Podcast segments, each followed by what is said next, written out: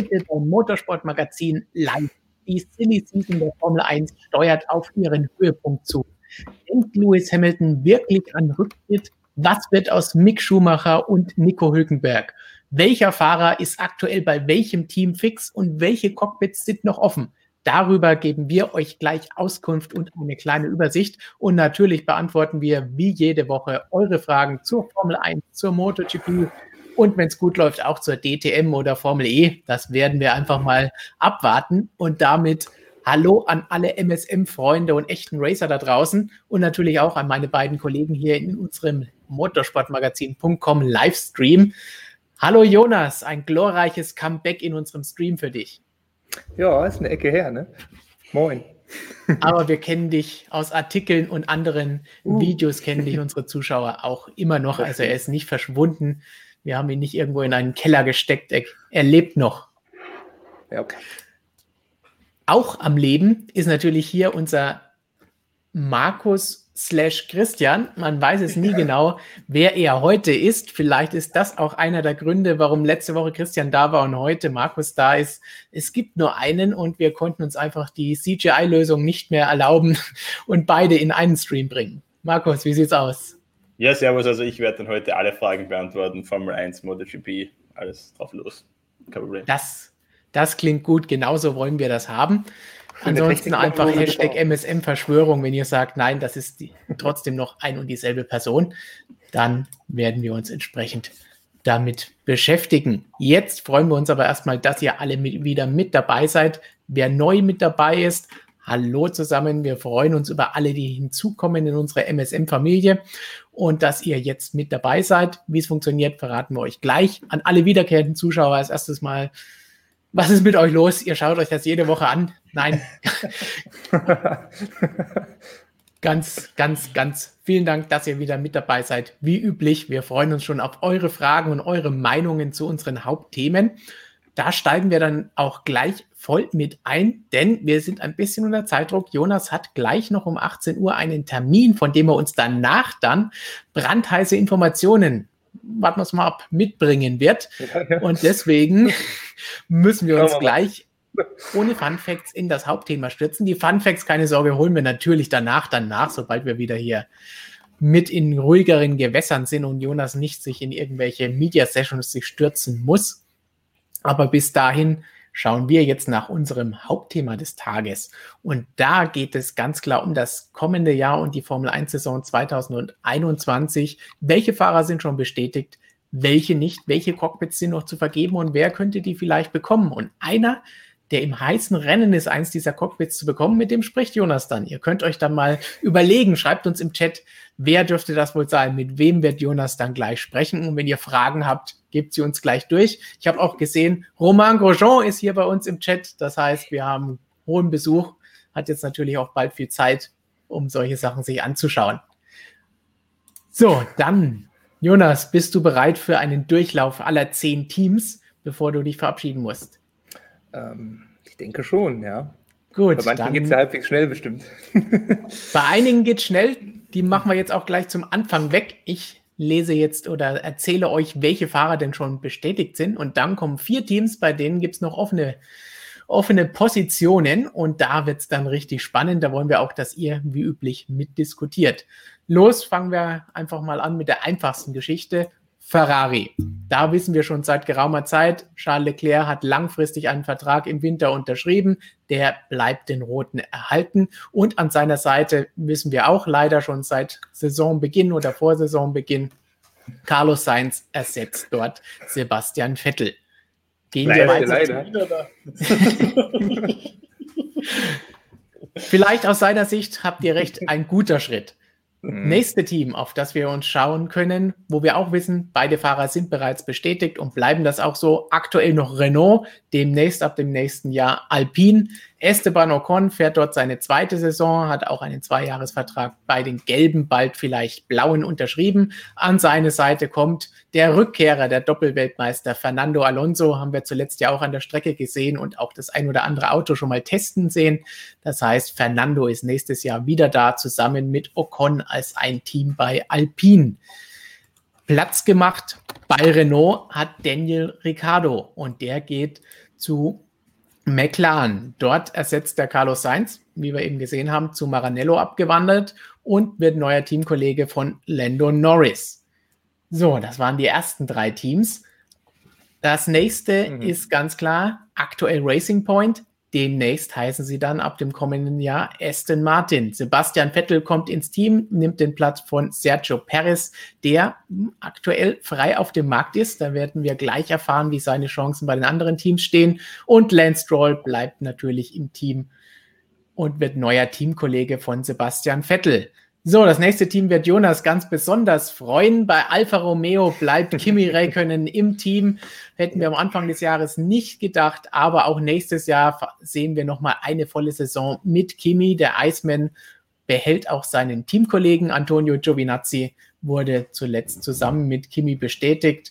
Und auch da ist der Iceman. Jonas hat ihn natürlich immer griffbereit, noch in Ferrari Overall. Und das Team behält auch seinen Namen. Titelsponsor Alfa Romeo bleibt den Hinwilern treu. Und das letzte der bestätigten Teams, Williams. Da haben sie die Fahrer jetzt schon zum zweiten Mal bestätigt. Einmal vor einigen Wochen und jetzt noch einmal, weil es zwischendrin ein bisschen Unklarheiten und Durcheinander gab. Aber George Russell bleibt bei Williams und bleibt auch Teamkollege von Nicolas Latifi. So, dann kommen wir jetzt zu einem der vier Teams, die noch keinen Fahrer oder einen Fahrer nur bestätigt haben. Das auch erst vor kurzem. Alpha Tauri, Pierre Gasly ist bestätigt, war eine kleine Überraschung, dass er so früh schon aus dem Rennen für das Red Bull Cockpit genommen wurde, war auch nicht so super begeistert, wenn man seine Aussagen sich so angehört hat. Aber wer könnte denn sein Teamkollege bei Alpha Tauri werden? Jetzt ist Jonas gefragt. In 22 Minuten möchte ich da mehr zu sagen. Aber ja, also wir haben ja aktuell noch Daniel Quiert im Cockpit bei Alpha Tauri, aber da, naja, verdichten sich so die Anzeigen, dass es mit Daniel halt leider nicht weitergehen wird. Ja, quasi das zweite Mal dann diesmal komplett bei Red Bull vor die Tür gesetzt wird. Hat jetzt in Imola ja ein starkes Rennen gefahren eigentlich, aber man muss auch ganz ehrlich sagen, Pierre Gasly war ja früh mit dem technischen Defekt raus. Also ich denke mal, ähm, er hat die Kohlen dann rausgeholt, aber wäre der Gasly da gewesen, dann ja, hätte auch über Quiert nicht so viele Leute noch gesprochen. Naja, äh, aber insgesamt der fährt Pierre Gasly das ganze Jahr hinterher. Wäre dann irgendwie, ja, also auf jeden Fall der erste Mann, der da gehen müsste. Gasly ist jetzt eh verlängert, ja, und Quiert, also der große Wackelkandidat, ja, wer könnte ihn ersetzen? Ähm, entweder eben Formel 2-Pilot Yuki Tsunoda oder Robert Seibert, der da drüben winkt. Ist auch ganz heiß schon drauf. Ähm, ja, also Yuki ist ähm, Red Bull ähm, Junior auch, ähm, Japaner. Deshalb hat man jetzt erst gedacht, der ist jetzt vielleicht raus, weil jetzt langfristig ja diese Honda-Partnerschaft endet. Also nur noch nächstes Jahr gibt es ja die Honda-Motoren.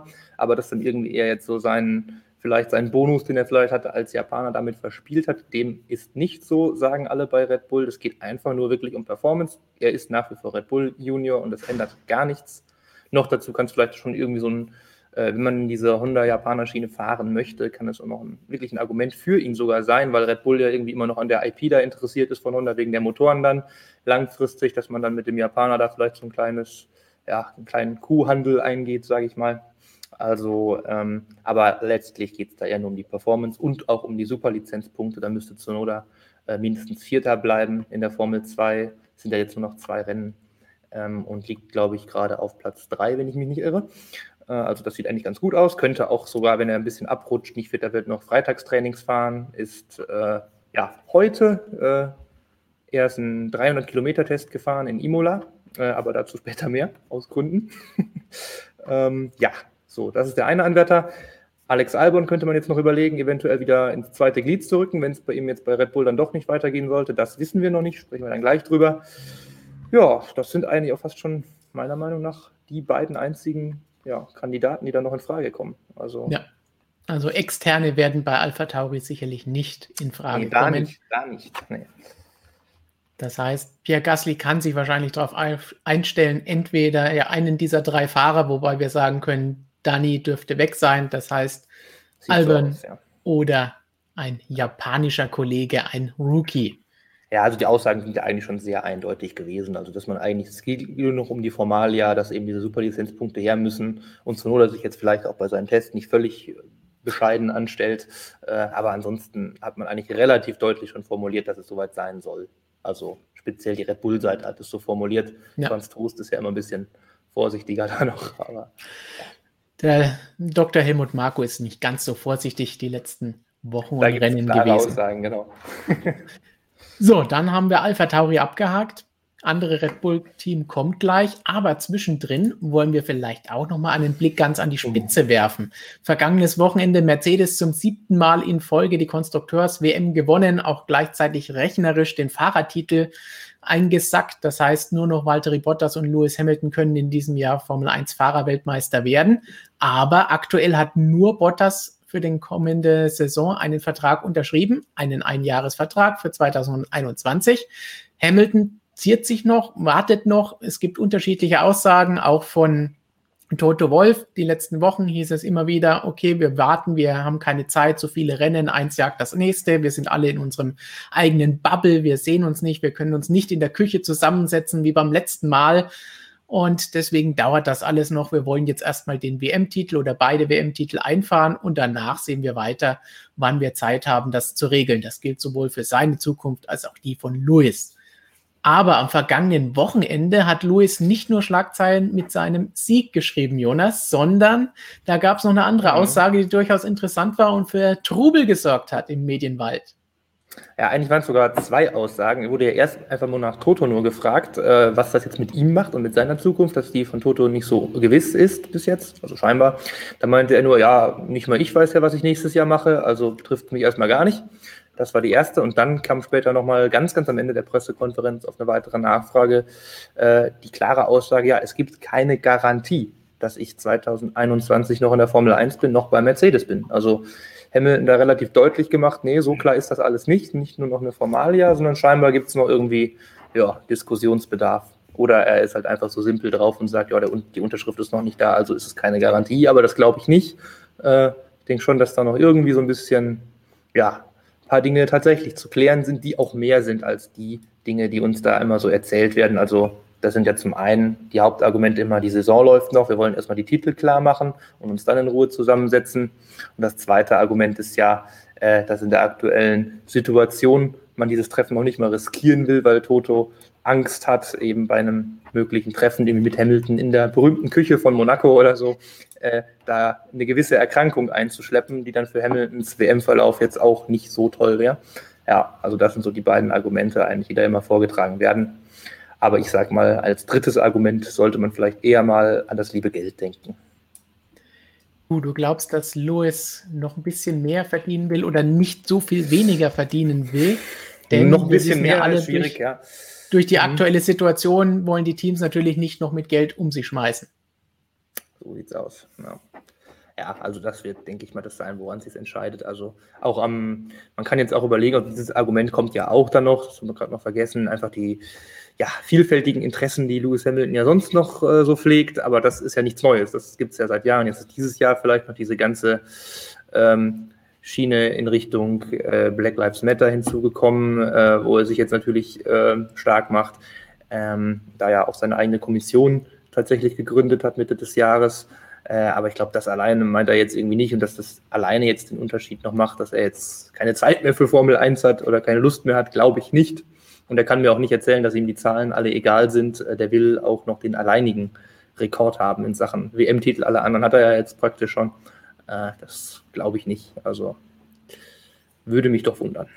Vor allen Dingen, da es ja durchaus, wenn man sich die Chancen ansieht, relativ wahrscheinlich ist, dass er nächstes Jahr gute Möglichkeiten hat, diesen achten Titel, wenn wir den in diesem Jahr jetzt mal so als durchaus sicher ansehen, nächstes Jahr sich den nächsten zu holen. Die Autos verändern sich nur ein bisschen, sind teilweise eingefroren und sie hat, hat ganz klar das beste Auto aktuell. Sie konzentrieren sich schon auf nächstes Jahr. Das heißt, es spricht eigentlich alles dafür, dass er die Chance hat, den nächsten Titel zu holen. Zumindest dieses eine Jahr nochmal verlängern sollte eigentlich ein No-Brainer sein, wie Tote Wolf immer zu sagen pflegt. Tja, wie es ist, wenn man sich in der Küche anstecken kann, das hat Valentine Rossi gezeigt, Markus. Da wirst du uns nachher noch von neueste Informationen geben in unserem Newsblog, denn da gibt es auch etwas, was ihr vielleicht schon auf unserer Website gelesen habt. Ansonsten hört ihr es nachher von Markus. Also gehen wir davon aus, geben wir einfach mal unsere üblichen Daumen ab, dass Lewis Hamilton auch im nächsten Jahr bei Mercedes fahren wird. Was sagt ihr? Und natürlich auch im Chat einen Daumen rauf oder runter. Ja. Markus, Jonas und ich sagen ja. Das heißt, wir warten jetzt noch auf eure Abstimmung im Chat, um zu sehen, was ihr glaubt. Die Alternative ist natürlich, wenn er tatsächlich den Rosberg macht. Und wenn er dann sagt, okay, jetzt habe ich keine Lust mehr, jetzt will ich mich auf andere Dinge konzentrieren was wir nicht glauben, aber was natürlich immer möglich ist und ein gewisser Prozentsatz gerade bei Lewis ist immer gegeben und wer hätte das bei Nico damals gedacht. Deswegen vorsichtig sein in der Formel 1 kann viel passieren, das haben wir gelernt die letzten Jahrzehnte. Im Jahr 2020 kann, glaube ich, noch viel mehr passieren, deswegen wer weiß, was da so los ist. Aber was passiert denn dann? Dann haben wir Bottas im Mercedes. Wen holen sie dann? Holen sie dann einen George Russell, von Williams doch wieder zurück. Haben sie da eine Klausel? Aber ist Bottas Russell jetzt die, das Duo, mit dem man um den WM-Titel kämpfen möchte? Oder sagt man dann, okay, wir holen uns vielleicht irgendjemand anderen?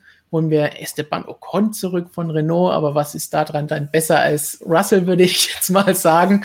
Das heißt, das ist schon eine gefährliche Sache. Und Toto hat da am Wochenende eine nette, Aussage getroffen, als er gesagt hat, wenn das passieren sollte, dann gibt es nochmal richtig Wirbel auf dem Transfermarkt im Sinne von, wir hätten dann schon jemanden im Auge, den wir gerne dann in unserem Auto hätten und das würde dann nochmal richtig viel für Rochaden sorgen in den Cockpits. Weil der aus Holland kommt wahrscheinlich, den er da gerne dann hätte. Das denke ich mir auch, dass das eine mhm. Möglichkeit ist, dass dann Max Verstappen hoch auf dem Zettel steht.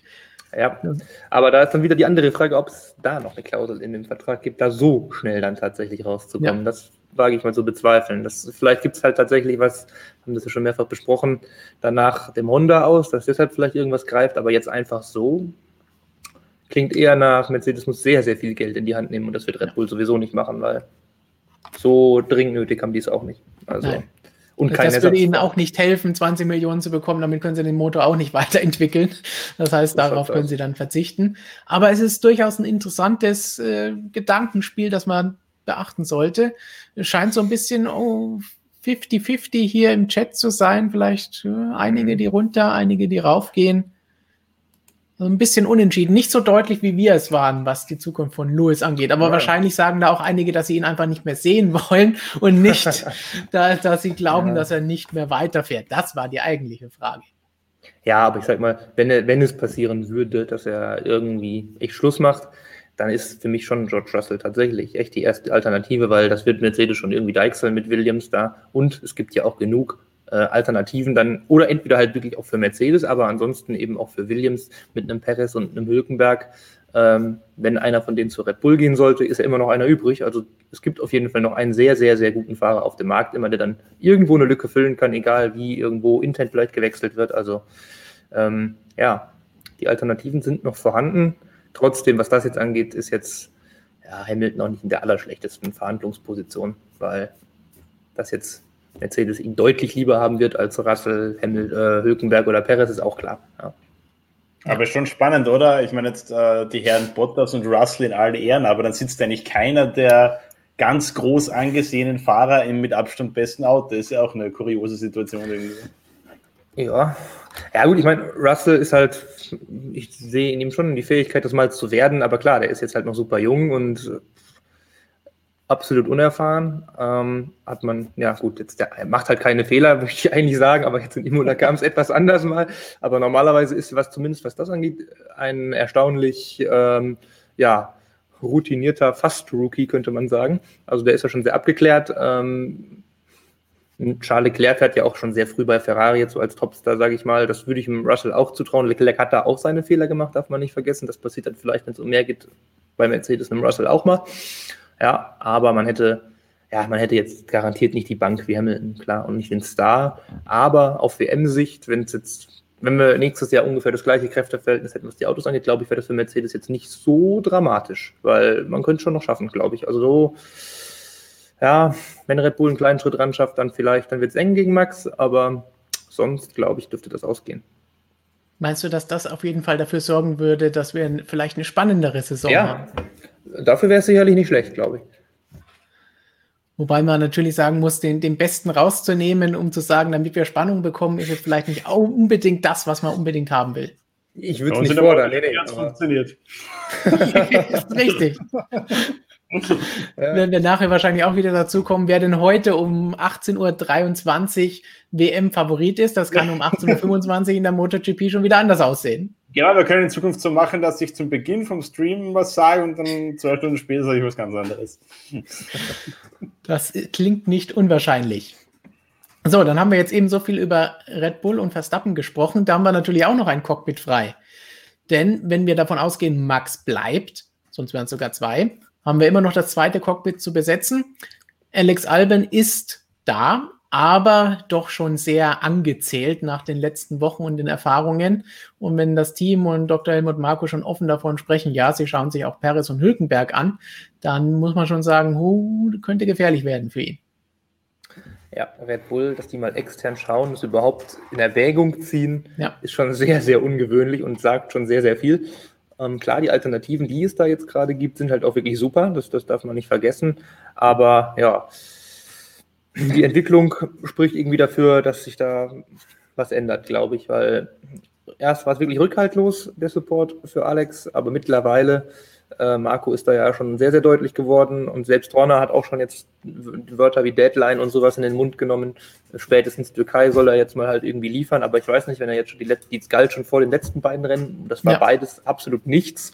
Ähm, ich finde ein einziges Rennen, man kann ja jetzt nicht ewig warten, bis irgendwann mal ein gutes Wochenende kommt, dass das wiegt ja das ganze Schlechte nicht auf. Also das ist völlig absurd, finde ich. Also da äh, nur was man dann, man wartet, glaube ich, einfach nur darauf, dass man irgendwann mal ein Argument bekommt, warum man mit ihm verlängert, aber er liefert dieses Argument nicht. Und wenn er es liefert, wäre es für mich immer noch irgendwie ein bisschen daneben. Wie gesagt, also deshalb. Äh, er selbst meinte aber auch, er hat nicht so das Interesse, irgendwie zurück zu Alpha Tauri zu gehen jetzt am Wochenende. Was auch eine gefährliche Aussage ist, finde ich, weil das Risiko besteht durchaus und dann würde ich dann doch eher noch den Alpha Tauri, der jetzt weiß Gott nicht mehr so schlimm ist, äh, man sieht es an Pierre Gasly, den dann schon noch nehmen, als dann irgendwie ganz vor der Tür zu stehen am Ende. Also, ja. Definitiv. Also, das ist schon sehr gewagt für jemanden, der aus der Formel E gekommen ist, der die Formel 1 eigentlich schon abgeschrieben hatte und dort ein Cockpit hatte und dann zurückgeholt wurde in die Formel 1, weil kein anderer Junior da war für die beiden Red Bull-Teams. Und vielleicht sagt er sich auch, okay, das war dann mein Formel 1-Abenteuer, das ich eigentlich nicht mehr erwartet hatte, aber an sich eine Einstellung, die ich jetzt nicht unbedingt gut heißen würde. Nee, gibt cleverer. Gut, dann haben wir, denke ich, gesagt, dass wir glauben, dass er nicht mehr dabei sein wird. Jetzt gibt es natürlich Perez und Hülkenberg. In Kommentaren wollte ich noch anmerken, ganz wichtig. Bitte? Küsse aus Frankreich sendet Romain Grosjean uns. Und das an Jonas, der ihn immer so hart kritisiert. da sieht man, wie fair deine Aussagen waren. Ich habe heute was Positives von Roman Grosjean geschrieben, aber naja, egal. Gut, vielleicht hat das auch ausgereicht. Aber wir haben jetzt noch Eres und Hülkenberg, über mhm. die haben wir ja schon oft hier diskutiert. Ist natürlich trotzdem die Frage, hat sich da was getan in der letzten Zeit? Hat Perez sich ein bisschen empfehlen können, hat ja dadurch einen Vorteil gegenüber Hülkenberg, weil der kommt vielleicht hin und wieder mal alle paar Monate ins Auto und fährt, eine, fährt ein Rennen, fährt das gut. Aber Perez kann natürlich die ganze Saison über Argumente abliefern. Ja, also wenn man so ehrlich ist, finde ich, muss man auch sagen, ähm, wenn ich jetzt wirklich das einfach rein sportlich sehe und rein nach Wahrscheinlichkeit gehe, wer da den besseren Job machen würde, dann muss man wohl leider eher auf Perez schauen, weil der wirklich einfach, ja, jetzt dieses Jahr komplett da war, weil er auch damals gegen Hülkenberg tatsächlich ja teamintern gefahren ist und da, wenn man auch ehrlich ist, eigentlich ganz leicht zuletzt die Lase vorne hatte. Also es ist wirklich super eng zwischen den beiden, da geht es um ganz, ganz wenig. Ähm, ich wäre nicht, nicht erfreut, also für Perez würde es mich auch freuen, so ist es nicht. Für Hülkenberg würde es mich natürlich mehr freuen, aber ähm, auf rein nüchterner Ebene ja, ist Perez da schon die sichere Bank, glaube ich, für, oder sicherere Bank für Red Bull. So, ja. Zumindest weil man sehen kann, was er wirklich Woche für Woche leistet.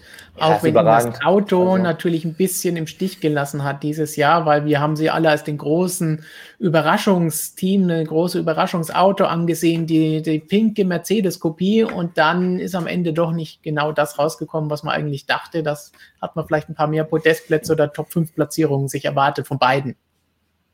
Ja, also Klar, Perez hat, also Racing Point allgemein hat es für mich dieses Jahr selbst sich ruiniert. Sie haben genau das dieses Jahr nicht hinbekommen, was jahrelang mit einem schlechteren Auto so stark gemacht hat, nämlich einfach immer da zu sein, perfekt abzuliefern, auch eine ordentliche Entwicklung hinzulegen. Das hat dieses Jahr alles nicht funktioniert bei der Entwicklung, mit Ausnahme dieses eines, äh, dieses einen Updates, was halt Hülkenberg in Silverstone auf den Weg gebracht hat. Das sollte man dann aber auch nicht vergessen, weil da hat Nico scheinbar ein richtig krasses Feedback gegeben, der dem RP20 da weitergeholfen hat. Also ähm, der macht schon auch einen guten Job, aber es ist, es ist echt schwierig. Also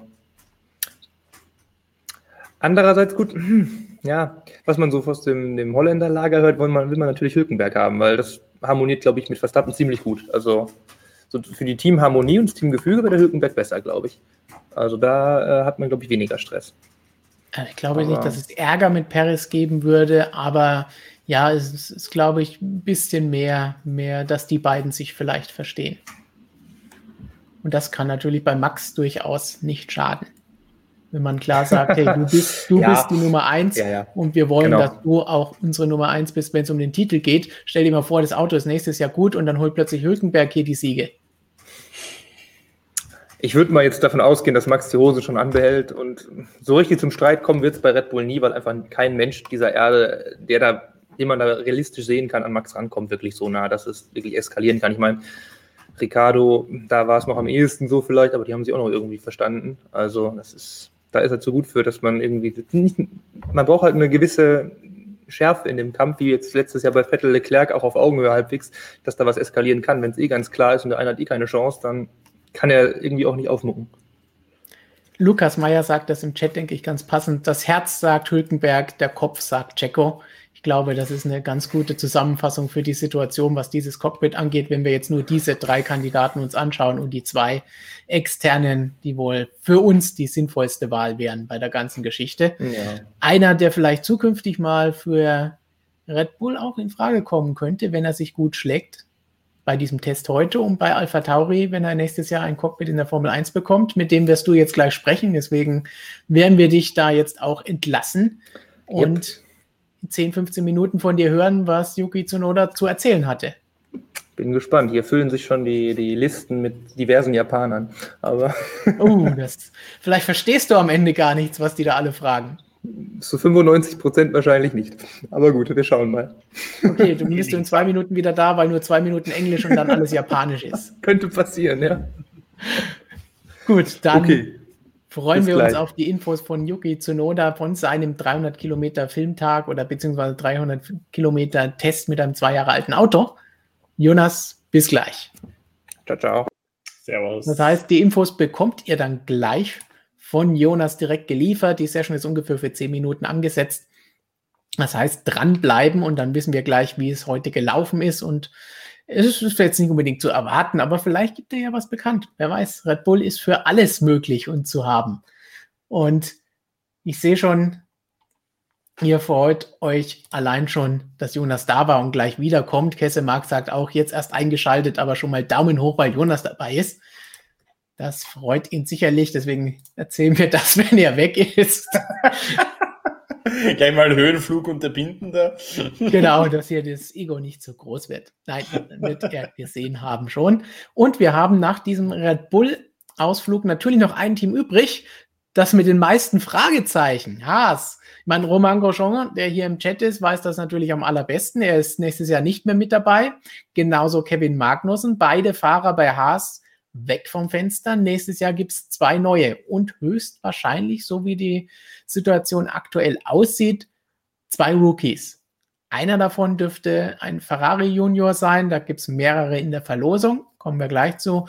Der andere dürfte wohl eher äh, Geld mitbringen, auch ein Formel-2-Fahrer, Nikita Mazepin, ist jetzt nicht so super schlecht, dass man sagen muss, um Gottes Willen, ist wieder nur ein Paydriver. Er bringt natürlich Geld mit, wie viele Rennfahrer, auch ein Checo Perez, den wir schon lange loben, bringt auch Sponsorengelder mit. Das heißt, darf man jetzt nicht super schlimm alles finden, aber ist vielleicht nicht unbedingt die Wahl, die man treffen würde, wenn er nicht so viel Geld mitbringen würde, sagen wir es mal so. Aber das zweite, der Kampf um die, unter den Ferrari-Junioren, da haben wir ganz klar Mick Schumacher in der Verlosung, plus diverse andere Ferrari-Junioren wie Schwarzmann, wie Eilert, die dann vielleicht den Sprung auch schaffen könnten. Kommt es dann natürlich darauf an, wie die Formel 2-Saison weiterhin verläuft. Aber Mattia Binotto hat da ja auch schon gesagt, die Entscheidung soll gefällt werden vor dem Finale, bevor der Meister feststeht. Und das ist ja vielleicht ein gutes Zeichen für den aktuell Führenden in der Formel 2 Gesamtwertung. Und das ist Mick Schumacher. Markus, du bist als bekannt als ähm, glühender Formel 2 Fan. Hier im, im Stream wissen das alle. Du verfolgst die Formel 1 und die Formel 2 wie kein zweiter. Aber du weißt, Mick Schumacher, denke, vielleicht würde es dich auch dazu bringen, vielleicht mal das Finale anzuschauen, wenn er den Titel holen kann, oder? Ja, sowieso. Nein, ich glaube jetzt auch, wenn wir der Haas betrachten, also wenn man es logisch betrachtet, kann es eigentlich nur Mick Schumacher sein aus dieser Reihe der Ferrari-Junioren, weil wenn wir jetzt äh, die Leistung betrachten, dann ist er wahrscheinlich der beste oder schlechtestenfalls auf einem Niveau mit den Herren Schwarzmann und Koda. Und äh, der Name Schumacher, also das ist einfach ein unglaublicher Werbewert, gerade für ein kleineres Team wie Haas. Also von dem her, wie du so vorher schon gesagt hast, ein No-Brainer eigentlich in meinen Augen, dass man da Mick Schumacher reinsetzt. Ja, natürlich die, die Kohle vom Herrn Mazepin äh, nimmt man auch gerne an. Darf man jetzt gerade einen kleineren Rennstall wie Haas auch nicht verurteilen dafür. Das ist halt, ähm, sind halt die Spielregeln der Formel 1. Ja. Das kostet immer noch eine Menge Geld, trotz Budget Cap und Co. Von dem her glaube ich, äh, ich finde es cool, dass man da mal überhaupt äh, diesen Weg geht, zwei Rookies reinzusetzen. Ist sehr mutig, kann auch schief gehen. Äh, aber ich denke, mit Grosjean Magnussen, das hat man jetzt auch in diesem Jahr gesehen, wird es nicht mehr die ganz großen Erfolge geben. Äh, und ich glaube, da kann es dann auch mal ganz gut sein, wenn man einfach diesen Reset macht und sagt, ja, probieren wir es mit den zwei Rookies. Wenn es aufgeht, ist es schön. Ja, wenn es nicht ganz aufgeht, hat man wahrscheinlich im Vergleich zu Grosjean Magnus jetzt auch nicht wahnsinnig viel verloren. Von dem her finde ich eine coole Entscheidung, wenn es so kommt. Und äh, ja, ich freue mich auf jeden Fall darauf, den Namen Schumacher wieder in der Formel 1 zu sehen. Als du eben gesagt hast, ähm, wenn man es logisch betrachtet, eigentlich, wenn man es logisch betrachtet, dann, da dachte ich schon, du sagst, ähm, kann es auch nicht mehr schlechter werden. das hast du mir jetzt in den Mund gelegt. Das was. ja, du hast die, die Kurve dann noch bekommen bei dem Satz, aber wenn man böse ist oder die bösen Zungen, die üblichen, würden natürlich das behaupten, dass es da auch Zeit wird. Wir haben das hier schon oft genug gesagt. Haas hat jetzt sehr lange an beiden Fahrern festgehalten. Am Anfang waren wir auch überzeugt, hey, das ist eine gute, gute Paarung. Grosjean war bei in Lotus-Zeiten durchaus jemand, der vorne mitgefahren ist, der mit dem unterlegenen Auto gute Sachen geleistet hat. Magnussen wissen wir, glaubt Robert da hinten immer noch daran, dass er irgendwann Weltmeister wird. Mal schauen, ob das dann vielleicht Formel E-Weltmeister ist, wie wir ja schon öfter gesagt haben, müssen wir mal abwarten.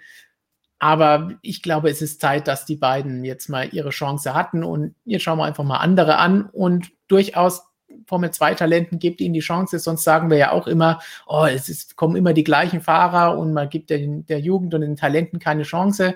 Wenn sie das jetzt bei Haas machen, finde ich eine, eine gute Geschichte, sollen sie machen. Wir haben jetzt dann bei Alpha, wo wir eigentlich fast eher damit gerechnet hatten, dass Giovinazzi ersetzt wird oder vielleicht zu Haas rübergeschoben wird, dann hätte man da auch ein bisschen erfahreneren Fahrer gehabt. Aber das ist nicht dazu gekommen. Sie setzen weiterhin auf Giovinazzi Räikkönen, was natürlich auch ein bisschen mit den Sponsoren zu tun hat, nachdem Alfa Romeo weiterhin Titelpartner bleibt.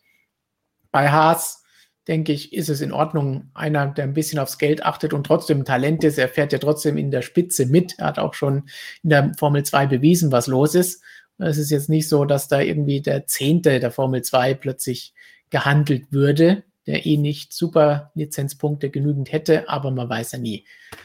Und tja, bei Mick sind wir uns, denke ich, alle einig, gerade was er dieses Jahr gezeigt hat, was er drauf hat. Ich glaube, Paydriver, das muss man ja über alle Spitzen-Motorsportgassen hinweg immer so ein bisschen ja. unter Anführungszeichen sehen heutzutage. Also es ist ja nicht mehr vergleichbar mit gewissen Paydrivern oder Payridern aus den, keine Ahnung, 90er Jahren, die wirklich in den jeweiligen Klassen, ob es jetzt die Formel 1 oder die Motorradweltmeisterschaft war, einfach nichts verloren hatten. Also das sind ja schon alles gute Jungs, die es vielleicht ohne die finanzielle Unterstützung nicht ganz äh, dorthin schaffen würden, wo sie am Ende stehen. Aber das sind trotzdem Menschen, wo man sagen kann, ja, ist in Ordnung, dass der da ist. Also der fällt jetzt nicht extrem ungut auf. Äh, und von dem her, ja, äh, kann man jetzt auch nicht denen übernehmen, dass sie halt reiche Eltern haben. Das ist halt so. Das ist für die kleinen Teams klar. Und gerade in diesem Jahr, in dieser Situation, wo jeder das Geld zusammenkratzt, damit er nächstes Jahr überhaupt noch mit dabei ist und wir froh sein konnten, dass wir dieses Jahr Rennen gesehen haben und hoffentlich eine volle Saison zu sehen bekommen, in allen Rennserien, in denen das funktioniert oder halbwegs funktioniert. Da müssen wir froh sein und dann können wir da in den sauren Apfel beißen, vor allen Dingen, wenn er gar nicht so sauer ist wie in diesem Fall. Und Jonas und Flo haben da vor ein, zwei Wochen auch ein schönes QA gehabt, das ihr euch noch immer anschauen könnt bei uns auf dem Kanal, wo sie über Paydriver gesprochen haben, wo es auch die Frage war, ähm, als Lance Stroll ein bisschen kritisiert wurde und Toto Wolf ihm zur Hilfe geeilt ist und ihn verteidigt hat und gesagt hat, hey, der Junge kann was. Ich meine, er ist Formel 3 Europameister. Das ist jetzt durchaus etwas, wo man sehen kann. Später ist es mal ein Mick Schumacher geworden. Also das ist durchaus eine Rennserie, die zu beachten ist, um was er da gezeigt hat. Ja, gab immer ein paar Meinungen im Hintergrund, wie viel hat er getestet und bla bla bla. Aber letztlich muss er im Auto sitzen und die Leistung auf die Räder bringen und auf den Asphalt bringen. Und das hat er in dem Jahr gemacht, hat er auch in den letzten Jahren in der Formel 1 immer wieder gemacht. Ja, wir kritisieren ihn aber auch dafür, dass er es nicht oft genug macht, dass es auch das letzte Wochenende jetzt nicht ganz so wirklich gut verlaufen ist. Das heißt, da muss man sagen, ist noch sehr viel Steigerungspotenzial da. Vielleicht kann er da sich von Sebastian Vettel die nächsten Jahre dann ja was abschauen und dann entsprechend diesem Vorschuss Lorbeeren gerecht werden. Zurück zu Haas. Mick Schumacher und Mazepin, denke ich, wäre eine interessante Paarung. Andere Fahrer sind da jetzt aktuell auch nicht im Gespräch. Ja, jeder hat gesagt, okay, Hülkenberg Perez wäre natürlich auch cool, wenn einer von denen da hinkommen könnte. Gerade an der Seite eines jungen Fahrers wäre das auch wieder eine gute Geschichte. Aber das hat sich in der letzten Zeit schon wieder gelegt und diese Variante wird wahrscheinlich nicht zum Tragen kommen. Deswegen müssen wir da einfach mal abwarten. Aber ich denke, mit den Fahrern, die wir eben genannt haben, sind wir ohnehin in einer guten Situation dass nächstes Jahr jetzt niemand dabei ist, wo man sagt, der hat in der Formel 1 nichts zu suchen. Und das ist das, was du eben gemeint hast, keine Paydriver, wie man, muss man wirklich lange zurückgehen, vielleicht 20 Jahre zurückgehen, denn da hatte man Fahrer oder 25 Jahre, die wirklich Ende der 90er, Anfang der 2000er Jahre, die, die wirklich nur wegen des Geldes da herumgefahren sind. Du hast MotoGP angesprochen, da war es wahrscheinlich auch nicht so viel anders. Ja, definitiv. Also da gab es auch den einen oder anderen Piloten. Da muss man gar nicht so lange zurückblicken eigentlich. Ähm, wir werden dann später auch noch auf eine äh, derartige Situation ein bisschen zu sprechen kommen. Äh, gab es in den letzten Jahren auch einige Fälle. Aber ja, es ist deutlich weniger geworden. Also gerade der Formel 1, wenn ich mich da so an die späten 90er Jahre erinnere, wo ich so begonnen habe, äh, die Formel 1 zu verfolgen. Also da gab es schon ein paar äh, schwierige Fahrer, sag ich mal. So einen Esteban Tuero erinnere mich da noch und äh, noch äh, Toranosuke, Takagi und Co. Also die waren schon äh, sehr grenzwertig, würde ich mal meinen. Yoshi Ide ist natürlich unvergessen, dem die Superlizenz weggenommen wurde, weil er so gut war. Absolute Legende. Wenn wir schon bei Japanern sind, das blüht uns dann, sollte Zunoda nächstes Jahr ein Cockpit bekommen, nicht, denn der kann, wenn er sich heute nicht irgendwie katastrophal angestellt hat und jetzt gar nicht zu der zu dem Pressebriefing gekommen ist, weil sie ihn schon rausgeworfen haben, weil er das Auto zerstört hat. Aber dann wäre Jonas, glaube ich, schon wieder da und würde uns davon berichten. Das wird er dann gleich, wenn die Session vorbei ist. Ich sehe jetzt schon hier die ersten Fragen von Leroy. Ihr sprecht ohne Christian über die Formel 1. Der MSM F1-Guru darf doch dabei nicht fehlen. Wo ist er denn? Großes Interview. Nein, kein großes Interview, sondern das, das, das müssen wir natürlich erwähnen. Das macht mir so auch so ein bisschen Sorgen. Äh, zuletzt wissen wir ja, haben wir schon öfter erwähnt, hat er sich diesen Elektroroller zugelegt und fährt damit ins Büro und durch die Gegend in München. Und jetzt war er gestern in Hockenheim und hat dort ein Elektroauto getestet. Also solche Geschichten ist schon sehr bedenklich, würde ich sagen. Was meinst du? Ich glaube, der will der Robert den Job als unseren Formel E-Guru äh, abspenstig machen ein bisschen. Also ich orte da so einen leichten, so einen leichten Krieg in der MSM-Redaktion. Aber wir bleiben dran für euch. Müsstest du das nicht eigentlich wissen, weil du bist ja eigentlich Christian. Ihr müsste ich jetzt kurz auf mein alter Ego umswitchen, um das zu wissen. Gut, dann warten wir auf Jonas, der uns die Informationen brandheiß gibt von Alpha Tauri, was heute bei dem Test los war. Das kommt gleich. Aber Markus, du kannst du vielleicht einen kurzen Überblick, wenn wir schon beim Fahrermarkt sind, geben. Ist bei der MotoGP da auch irgendwas los? Gibt es da was Neues? Ja, da gibt es zumindest einige heiße Gerüchte. Also ähm, die ganz großen Banger, wie wir es jetzt in der Formel 1 noch offen haben mit Lewis Hamilton, mit dem amtierenden Weltmeister, ähm, die gibt es in der MotoGP jetzt aktuell eigentlich nicht mehr. Die großen Plätze sind besetzt. Die großen Fahrer haben alle ihre Plätze gefunden. Ein Marc Marquez, ein Valentino Rossi und Co., Fabio Quattaro und so weiter. Äh, es gibt aber noch im Wesentlichen zwei Motorräder, die noch zu vergeben sind.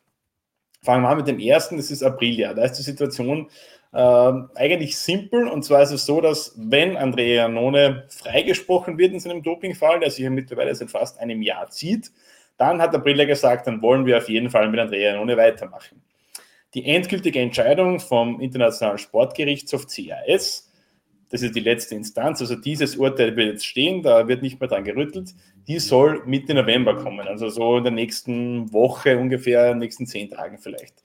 Ähm, wenn Janone freigesprochen wird, dann wird er 2021 für April erfahren, zusammen mit Alessia Spargaro, der seinen Vertrag verlängert hat. Wenn Janone jetzt gesperrt wird, beziehungsweise gesperrt bleibt, dann braucht man natürlich einen anderen Piloten bei Aprilia. Da gibt es mehrere Optionen.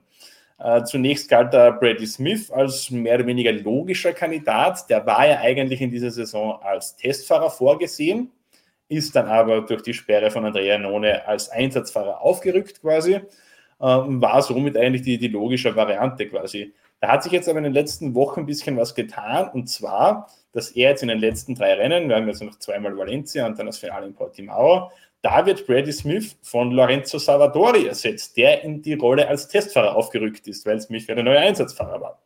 Ähm, bisschen komische Entscheidung eigentlich von April, als drei Rennen vor Saisonende äh, das zu treffen. Hat aber wohl den Hintergrund, dass man da mal schauen möchte, wie schlägt sich Lorenzo Salvadori an einem äh, MotoGP-Rennwochenende und wäre das möglicherweise eine Option für 2021, wenn Janone eben gesperrt bleibt. Also, erster großer Kandidat, Lorenzo Salvadori, Brady Smith können wir dementsprechend wohl rausnehmen. Also, da sieht es wohl so aus, als würde diese Beziehung zwischen ihm und Aprilia in die Brüche gehen. Zweiter großer Kandidat ist Kel Crutchlow. Der muss bei LCR Honda ja gehen, weil man da mit äh, Takaki Nakagami weitermacht und Alex Marquez eben aus dem Repsol Honda Werksteam runterkommt quasi. Äh, Cal Crutchlow hat mehrmals schon gesagt in dieser Saison, er würde gerne weitermachen. Äh, natürlich, Cal Crutchlow, äh, sein Talent ist unbestritten. Er hat drei MotoGP-Rennen gewonnen für LCR Honda. Hatte in dieser Saison aber ein schwieriges Jahr, hatte eine Verletzung am Kahnbein, äh, dann Probleme mit Armpump. Die Operation ist auch nicht so richtig gut verlaufen. Die Heilung hat sich relativ lange hingezogen. Äh, also muss man sich auch ein bisschen anschauen. In den letzten Rennen ging es jetzt ein bisschen bergauf für Cal Crutchlow. Grundsätzlich natürlich ein sehr erfahrener Pilot. Der ist Yamaha gefahren, der ist Honda gefahren, der ist Ducati gefahren. Also der könnte sicher äh, sehr viel Erfahrung und sehr viel Feedback mitbringen für Aprilia. Aber natürlich muss man schauen, wie geht es ihm körperlich. Wir haben jetzt im nächsten Rennen vielleicht ein bisschen mehr Auskunft erhalten auch noch. Also im Wesentlichen Cal Crutchlow, Lorenzo Salvatore sind wohl die großen Kandidaten für Aprilia, wenn Janone gesperrt bleibt. Der zweite offene Platz, ähm, das ist ein bisschen komplizierter. Äh, da reden wir von Avincia Ducati, also das dritte Team von Ducati, neben dem Werksteam und dem Bramach Kundenteam. Dritter Rennstall ist Avincia. Da ist es so, dass wir zum einen Enea Bastianini haben, Moto2-Fahrer, der schon vor mehreren Wochen oder Monaten jetzt sogar bestätigt hat, ja, ich habe einen Vertrag mit Ducati unterschrieben, ich weiß aber noch nicht genau, in welchem Team, war damals seine, seine Aussage.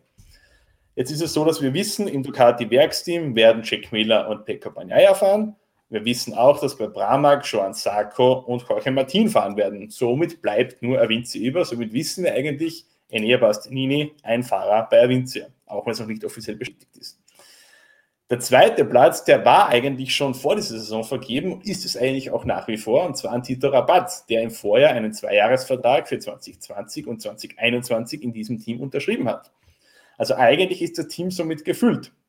Jetzt ist es aber so, dass Tito Rabat in dieser Saison eine ganz schlechte Saison fährt und eigentlich im Vorjahr schon nicht wirklich gut war. Dementsprechend würde man da von Seiten von Ducati ihn gerne loswerden. Avinci hingegen möchte ihn aber gerne behalten, nicht wegen seinen sportlichen Leistungen, sondern weil er, Stichwort Payrider, ein schönes Sümmchen Geld aus der Firma seines Papas mitbringt. Wenn man da genau hinschaut, auf den Motorrädern, sowohl bei Rabatt als auch bei Sarko steht da vorne der Name Rabatt oben. Das ist die, äh, dieses Geld, das da Tito Rabatt eben mitbringt. Deshalb, Avinci würde ihn gerne behalten, Ducati würde ihn gerne loswerden. Äh, scheint es da so, als würde sich da etwas anbahnen, und zwar Luca Marini, der Bruder, respektive Halbbruder von Valentino Rossi, der soll 2021 in der MotoGP fahren bei Ducati, bei Avincia. Ähm, das will man in der ganzen V46-Struktur. Äh, Avincia sagt natürlich, nee, wir wollen Rabatt behalten, wir brauchen die Kohle. Und jetzt arbeitet man da eben irgendwie an so einem, so einem Projekt, dass man das irgendwie finanzieren kann. Der Gedanke dahinter, möglicherweise, dass äh, einer der Sponsoren aus diesem VR46-Konstrukt, wahrscheinlich Sky, italienischer Fernsehsender, oder auch Monster Energy und wer da noch immer noch so drinnen ist, dass der quasi bei Avincia mit einsteigt oder eben zumindest äh, finanziell eben da ein bisschen mithilft. Somit eben dieses Engagement von Luca Marini gestemmt werden kann, der finanzielle Entgang quasi durch den Rabattabgang äh, aufgehoben werden kann. Und als kleine Gegenleistung soll es auch noch so sein, dass VR46 quasi einen Motor 3-Einsatz für das Avincia-Team übernimmt, weil die dann auch eine neue Aufgabe brauchen, weil man dann wahrscheinlich 2022 das Avincia-Team von Seiten VR46 komplett übernehmen will. Also sieht wohl so aus, dass wir dann bei der Avincia in Bastianini und Luca Marini zwei italienische Rookies haben. Tito Rabat bleibt wohl auf der Strecke, trotz gültigem Vertrag, aber das haben wir in der Vergangenheit öfter gesehen, das muss nicht viel bedeuten. Gerade im Vorjahr haben wir es gesehen bei Karel Abraham, der hatte auch mit der Winz einen Vertrag für diese Saison jetzt. Äh, da kam dann plötzlich schon ein Sakko daher und da wurde der rausgekickt. Äh, ist bitter für ihn, hm, gibt es aber auch das eine oder andere Gerücht, dass in Ducati dann vielleicht so als Entschädigung quasi äh, in der Superbike WM Park, da hat man noch in den Kundenteams einige Plätze offen. Also das ist so die, die wahrscheinlichste Variante jetzt. Jetzt wird sich der geneigte Zuschauer fragen, äh, da fehlt doch ein ganz großer Name, und zwar Andrea Dovizioso. Ja, ist richtig. Der wird wahrscheinlich auf der Strecke bleiben, was einen Platz als Stammfahrer 2021 angeht. Er wird aber aller Voraussicht nach nicht komplett aus der MotoGP verschwinden. Und zwar bahnt sich an, dass er neuer Testfahrer bei Yamaha wird. Worauf fußt das Ganze? Jorge Lorenzo ist da aktuell noch der Testfahrer. Äh, die Beziehung zwischen Yamaha und Lorenzo, die ist aber nicht mehr sonderlich gut. Äh, da hat man sich in den letzten Monaten irgendwie von Seiten von Yamaha mehr erwartet von Lorenzo. Äh, er hat im Februar damals getestet, dann monatelang nicht, jetzt erst im Oktober wieder in Portimao. Da hat man ihm aber auch nur das Vorjahresmotorrad gegeben, also auch irgendwo so ähm, ein Zeichen von wenig Vertrauen von Seiten Yamaha. Und jetzt, Valentino Rossi könnte jetzt äh, beim, am kommenden Wochenende in Valencia noch einmal ausfallen, Corona-bedingt, weil er immer noch positiv ist. Äh, da wäre natürlich ein Jorge Lorenzo quasi der logische Ersatz, wurde aber nicht aufgeboten, sondern äh, Garrett Gerloff, der für Yamaha Superbike WM fährt, der wäre der Ersatz, wenn Rossi nicht fährt. Also da bat sich schon an, Jorge Lorenzo steht quasi vom Auswurf.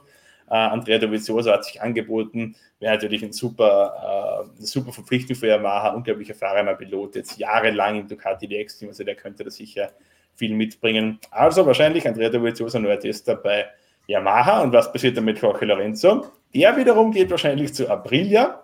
Hätten wir uns vor einigen Wochen noch nicht mal träumen lassen. Aber auch das bahnt sich an, dass er wahrscheinlich zu Aprilia geht. Er gesagt, er möchte weiterhin Testfahrer sein. Yamaha ist die Priorität, aber wenn es dort nichts wird, wo es danach aussieht, äh, dann äh, hat er ein Angebot von Aprilia. Man darf nicht vergessen, Jorge Lorenzo hat seine Karriere in der Motorrad-Weltmeisterschaft im Piaggio-Konzern, wo ja Aprilia dazugehört, begonnen. Bei Derby ist dann zweimal auf Aprilia 250 Kubikzentimeter Weltmeister geworden. Also da gibt es schon eine gewisse Geschichte und er meinte, es wäre quasi schön, äh, die Karriere dann, diesen Kreis quasi so zu beschließen. Also das ist so das im Groben und Ganzen, das, was am Transfermarkt noch offen ist, beziehungsweise was noch passieren könnte, ähm, sollte sich alles in den nächsten paar Wochen wahrscheinlich klären. Äh, wir haben natürlich auf dem Laufenden. Dazu sage ich, Laborchef Dr. Klenk, was für ein Monolog. Markus hat von seinem Meister gelernt. Danke. Aber wir wissen ja eigentlich, sind die ein und dieselbe Person. Also weiß ich nicht, ob er da so viel lernen müsste. Ich bin mein eigener Meister. So, dann hören wir uns doch mal an, was der Meister aus Japan zu sagen hatte. Jonas ist wieder da und kommt frisch aus der Media hm. Session mit Yuki Tsunoda. Wie ist der Test gelaufen, Jonas? Das ist eine gute Frage. Frag mal lieber, wie sein Abendessen war gestern Abend. Er hat nämlich sich schon sehr gut eingefügt in die ausführlichen Preview-Pairs von Alpha Tauri bzw. Toro Rosso, wo es ja immer sehr, sehr viel um die Kulinarik des jeweiligen Landes geht. Ähm, Nee, tatsächlich, ohne Scheiß. Er hat jetzt erstmal zwei Minuten über sein Abendessen gestern gesprochen. Äh, es gab Seafood. So. Ähm, ja, sein Test lief, er war relativ cool drauf, muss ich sagen. Ähm, besonderes Gefühl hätte er nicht gehabt, meinte er. Ähm, also jetzt, dass er, klar, Formel 1 war irgendwie ein Traum, aber irgendwie er hätte jetzt nicht so das besondere Mega-Feeling gehabt beim ersten Verlassen der Boxengasse. Das Einzige war, ähm, als die Reifenwärme abgenommen wurden, meinte er, da hätte er sich erinnert gefühlt an tatsächlich äh, Formula One Gamings von früher. Äh, also irgendwie so Japaner-Klischee erfüllt, würde ich sagen. Ähm, das war so irgendwie die, die emotionalste Botschaft, sage ich mal. Und ansonsten kamen halt die üblichen Sachen. Er hat halt die, äh, ja, Bremskräfte im Formel 1 unterschätzt. Äh, die Power hat ihn auch natürlich beeindruckt, muss der Japaner sagen. Mit dem Honda hinten drin ist klar. Aber er meinte tatsächlich, interessanter Vergleich. Äh, die erste Session heute in Imola äh, war im Regen wohl. Und da meinte er, ähm, selbst im Regen hätte er auf jeden Fall viel, viel mehr Power gespürt als im Formel 2 im Trockenen. Also, ja, da, er wirkte jetzt, aber er sah noch gut aus, sah noch fit aus. Also hat jetzt, glaube ich, sich nicht komplett zerstört den Tag. Nacken kam auch was man immer so hört, ne, beim ersten F1-Test. Nacken sehr belastet. Aber ähm, ja, also der Test scheint relativ gut gelaufen zu sein. Ähm, sehr, sehr abgeklärt wirkte er. Also ähm, ja, ganz cool drauf. Es gab tatsächlich, äh, man muss dazu sagen, es war keine wirkliche Media-Session, aber das war nicht so ganz ähm, ideal, denn es fanden sich tatsächlich 60 Menschen ein in diesem äh, Teams-Call, der es war. Ähm, davon, wie gesagt, einige Japaner gerade schon, also ich schätze mal fast gut die Hälfte bestimmt. Es wurde dann einfach nur Pressekonferenz gemacht und im, Grund, im Grunde gab es nur äh, ja, Fragen von Alpha Tauri direkt an Zunoda. Die waren immerhin ganz okay, muss man sagen. Die waren jetzt nicht äh, so super langweilig. Äh, wurde sogar von der eigenen Seite aus nach Dr. Marco gefragt, äh, um was er ihm denn vielleicht geraten hätte.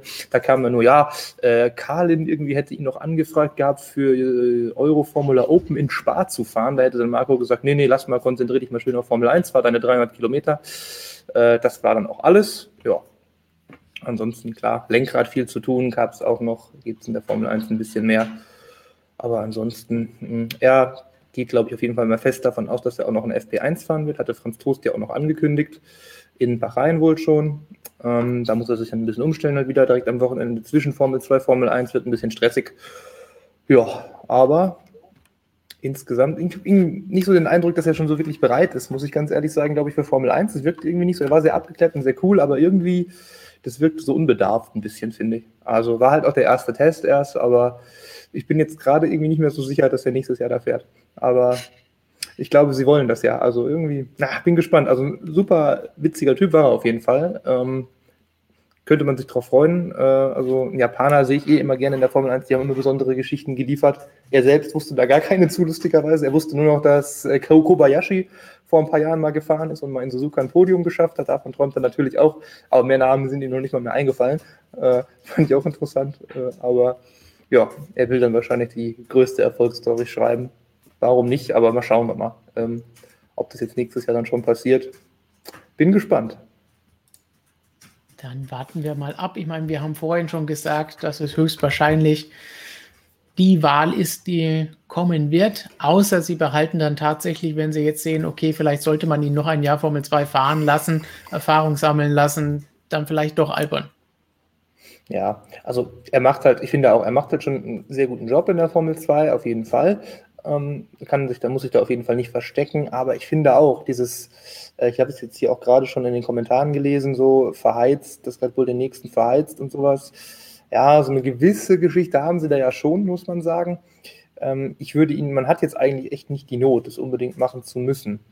Ähm, ich würde auch dann auf jeden Fall den, den Albon dann eher nochmal den Alpha Tauri setzen und wenn man ihn dann bei Red Bull dann doch behalten will, dann lasst von mir auch noch den Quiert ein Jahr fahren und lasst den Tsunoda sich erstmal noch in Ruhe ein zweites Jahr entwickeln vielleicht.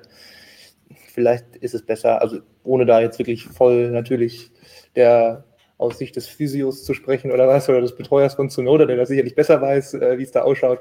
Aber so aus Außenperspektive würde ich sagen, lieber ein bisschen ruhigeren Weg beschreiten, gerade nach der Geschichte. Ich meine, Kwiat selbst, der jetzt dann dafür weichen müsste, ist da das beste Beispiel.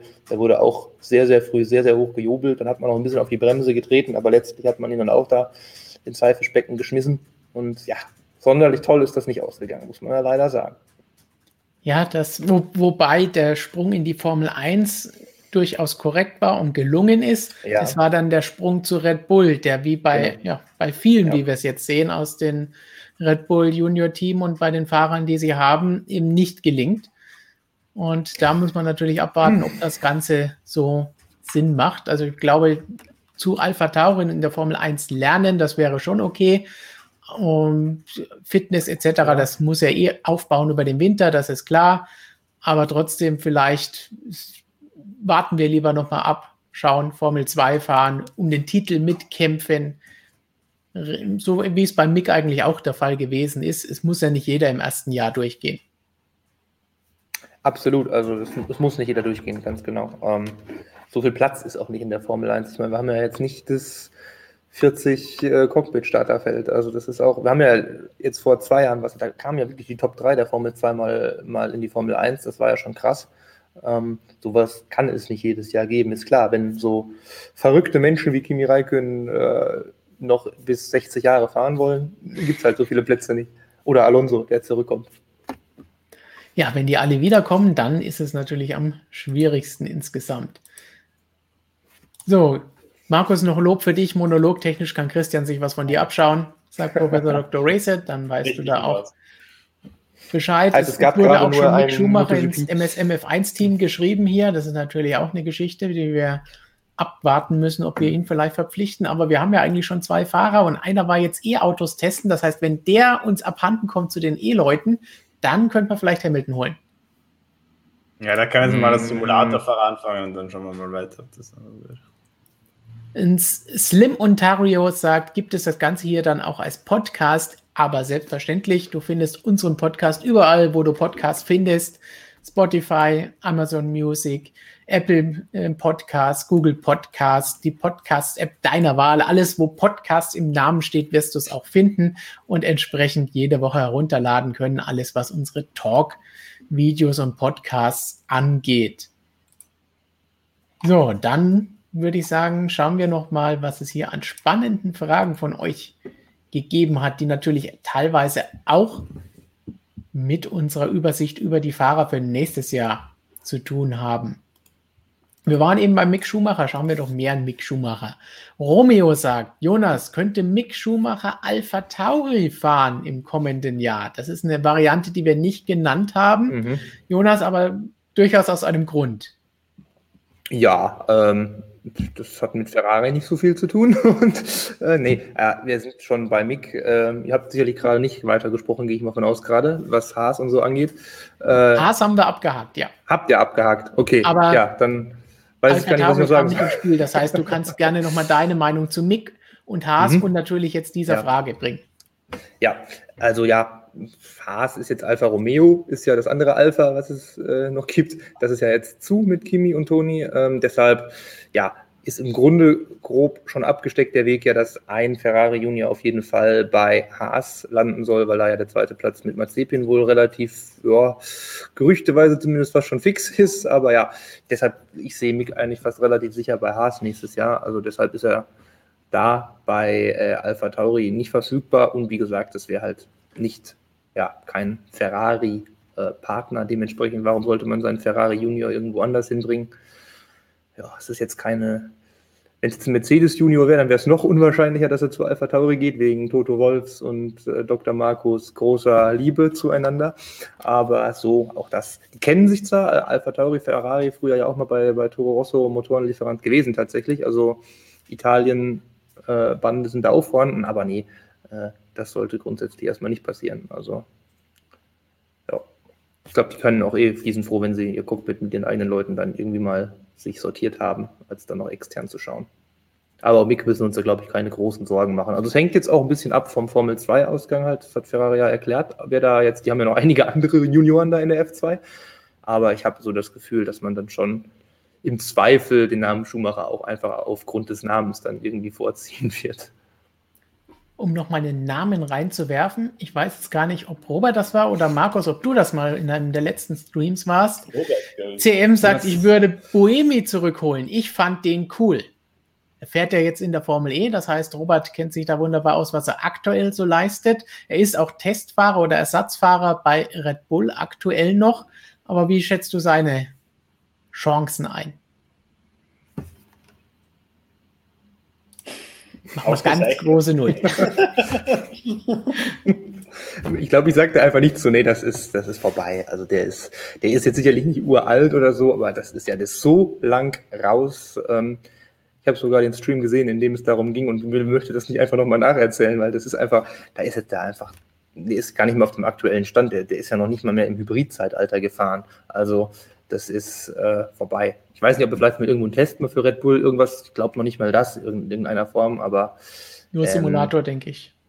Ja, also das Talent hat er sicherlich, klar, aber da sich jetzt wieder reinzufuchsen. Ich meine, Alonso tut sich ja angeblich schon ein bisschen schwer.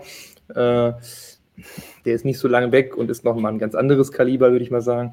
Nee, also das ist äh, niemand, der da noch auf der Liste steht. Ich meine, man hat sich auch mit einem mit einem Hartley, den man irgendwo noch ausgefischt hat vor, vor einer gewissen Zeit, auch keinen Gefallen getan. Und ich glaube, hier wird es vielleicht sogar noch irgendwie, naja, es wird auch nicht besser laufen, aber nee, das ist einfach zu. Ist auch einfach nicht nötig, weil es halt bessere Alternativen gibt, wie gesagt, Hülkenberg, Perez. Ja. Keine Alternativen hat Red Bull aktuell, was den Motor angeht. Paul Motek meint, vielleicht kommt Honda ja kurzfristig zurück, wenn man zu Note das Cockpit gibt. Ich glaube, da ist die Hoffnung ein bisschen zu groß, dass das funktionieren wird, weil die haben das jetzt erstmal entschieden. Das dauert eine Weile, bis da innerhalb des Konzerns jemand sagt, okay, jetzt können wir uns wieder Formel 1 vorstellen. Das geht nicht mal schnell innerhalb eines Jahres, nur weil nächstes Jahr ein Japaner dann vielleicht als Rookie in der Formel 1 für Schlagzeilen sorgt. Ja, also ich sag mal, die, die Entscheidung, die der Honda getroffen hat, die ist eine deutlich größere Entscheidung, als dass jetzt von einem Fahrer, von einer Person, die da als Wagenlenker aktiv ist, äh, getroffen wurde. Also klar, es ist für Honda, wenn es einen Sonoda gibt, der dann auch erfolgreich wäre und so und nicht nur irgendwo da mitfahren würde und vielleicht auch noch nicht so toll wäre, was man bei einem Rookie ja nie weiß, das kann erstmal halt relativ unspektakulär enden, dann klar wäre das für Honda sicherlich auch für, für jedes anderes Team, äh, was da auch aktiv ist, was Hersteller angeht, ein guter Werbewert, klar.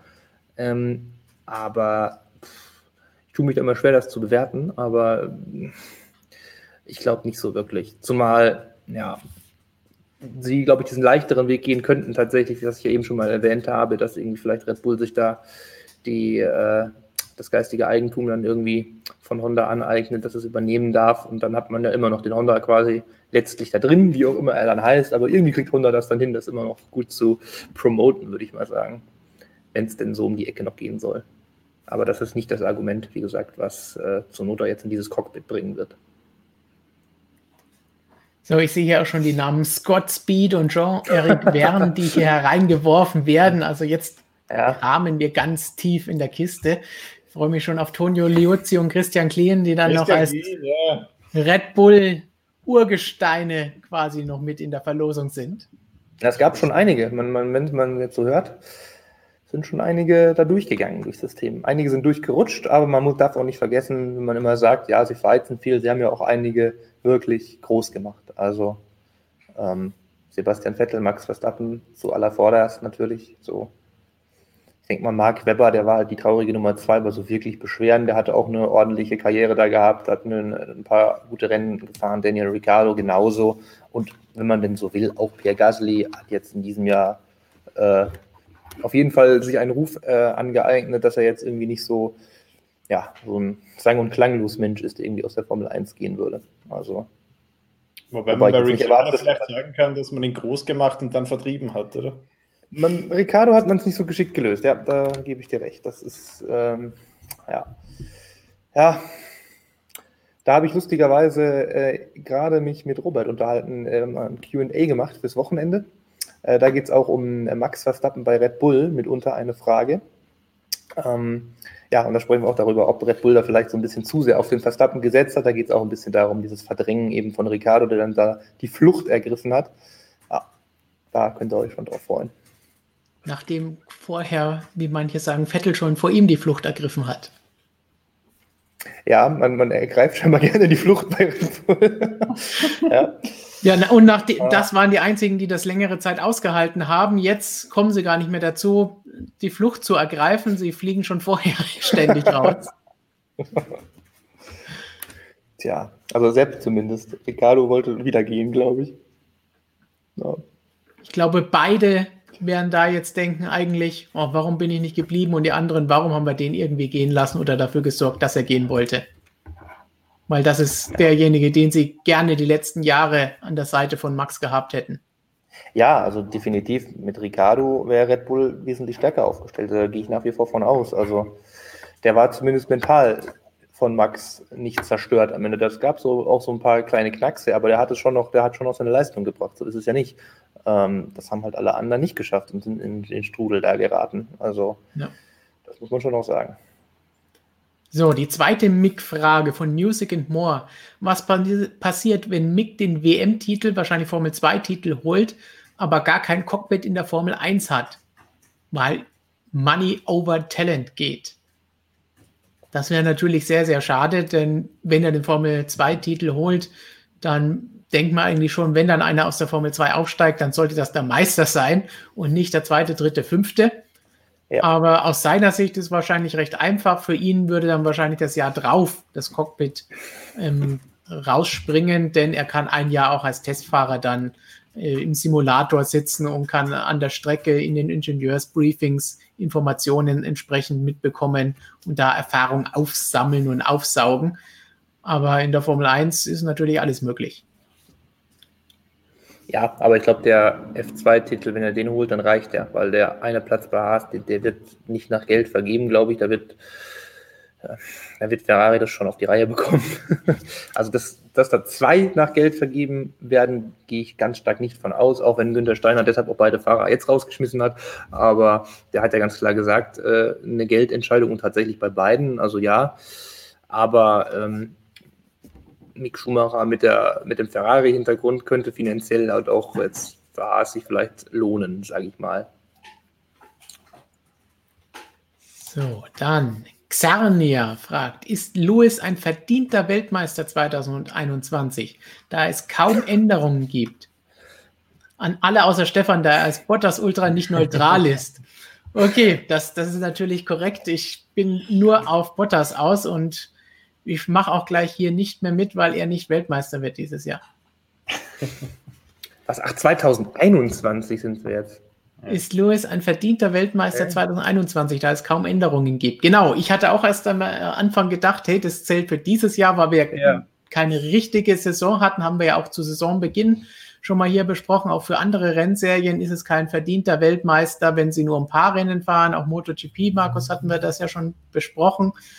Da hab, hattet ihr ja sogar ein Video, wo ihr darüber gesprochen habt, ist es ein verdienter Weltmeister oder ein richtiger Weltmeister, wenn Marquez verletzt ist und ausfällt und nicht mitfahren kann. Das heißt, da können wir auch gleich nochmal von dir hören, was du dazu sagst und was du mit Michael da besprochen hast. Aber jetzt geht es um 2021, weil es nächstes Jahr kaum Änderungen gibt. Muss ich jetzt einfach mal so reinwerfen, auch wenn ich es ja nicht darf. Deswegen mache ich es als Überleitung gleich am Anfang. Als Bottas Ultra will ich natürlich, dass Bottas Weltmeister wird.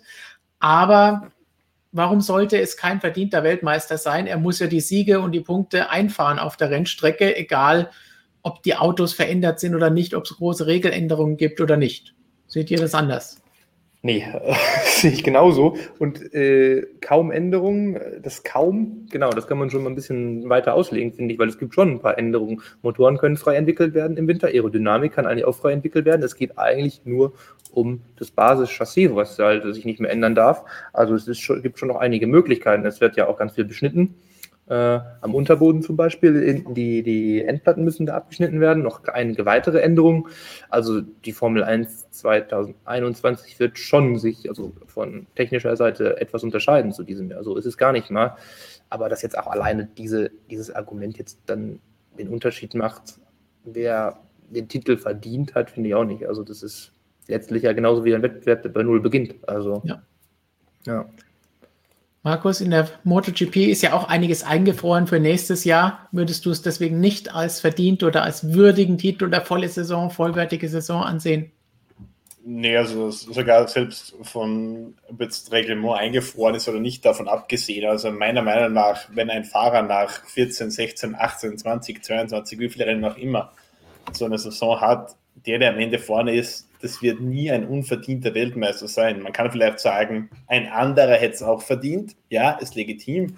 Und wenn man sich nach so einer großen Anzahl von Rennen, wenn man da an der Spitze liegt, dann ist es nie unverdient, glaube ich. Also meiner Meinung nach im Motorsport in einer einigermaßen langen Saison gibt es sowas wie einen unverdienten Weltmeister nicht, weil sich da immer im Endeffekt Klasse durchsetzt. Also ähm, von dem her Lewis Hamilton, wenn er 2021 wieder Weltmeister wird, dann weil er Mercedes den besten Job gemacht haben. Ganz einfach. Ja. Und Cole Trickle hat ja auch richtig angemerkt, es gibt ja zwei Token fürs Chassis, einfach nur einblenden, damit wir das Wort Token auch mal erwähnen, obwohl Christian nicht da ist. Schön, ja. Wunderbar. Weil ohne können wir das nicht. Ich passend dazu kann ich natürlich auch nochmal hier die Liste einblenden, die er so liebt ja, und hier schön in Kleinstarbeit angefertigt hat.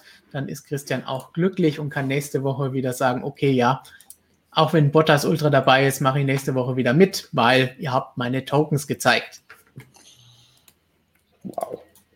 So, aber vielleicht können wir dazu passen noch eine andere Frage, die in den Kommentaren auch oft gestellt wird oder noch nicht mal als Frage, sondern einfach als Meinung geäußert wird, mit aufnehmen, wo es auch heißt, was Lewis Hamilton angeht. Okay, er gewinnt jetzt zum siebten Mal höchstwahrscheinlich den Titel dieses Jahr, aber er hatte ja immer das beste Auto. Ist ja ein, eine Meinung, die immer wieder kommt, auch was Sebastian Vettel anging. In seinen vier Titeljahren hieß es ja auch immer, ja, der macht das nur, gewinnt nur wegen dem besten Auto.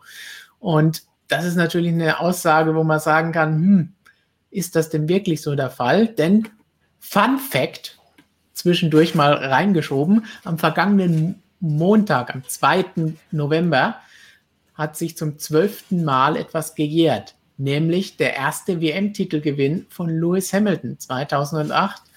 Das Überholmanöver gegen Timo Glock, wir alle wissen die dramatischen Szenen in Interlagos. Und das hat sich tatsächlich zum zwölften Mal gejährt. Denkt man, okay, zwölf Jahre ist recht viel. Wenn man dann aber hört, er hat sieben Titel seitdem, inklusive diesem Titel gewonnen. Und das war damals seine zweite Saison. Sieben Titel innerhalb 13 Jahren. Das ist schon nicht schlecht. Und das gewinnt er nicht nur, weil er das beste Auto hat, sondern weil er auch ein verdammt guter Rennfahrer ist. Und die sitzen halt nur mal in den besten Autos. Und ja, es ist einfacher, das Ganze zu beweisen in der MotoGP dieses Jahr, wie gut ähm, Honda und Marquez zusammengearbeitet haben und dass es nicht nur am besten Motorrad gelegen hat, Markus, weil. Ja, definitiv. Also ähm, ich glaube, das Auto, das Motorrad alleine macht es nie. Also ich denke schon, dass in der, in der Formel 1 das Auto vielleicht mehr ausmacht äh, als das Motorrad in der MotoGP, das glaube ich schon.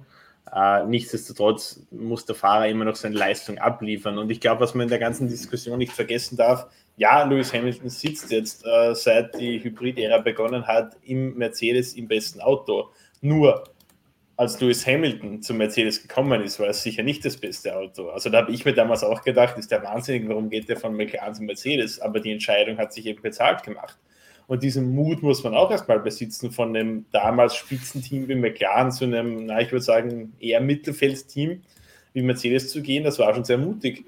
Äh, und Mut wird dann in dem Fall eben auch belohnt. Also da zu sagen, so quasi, es ist ihm alles in den Schoß gefallen, das finde ich nicht fair.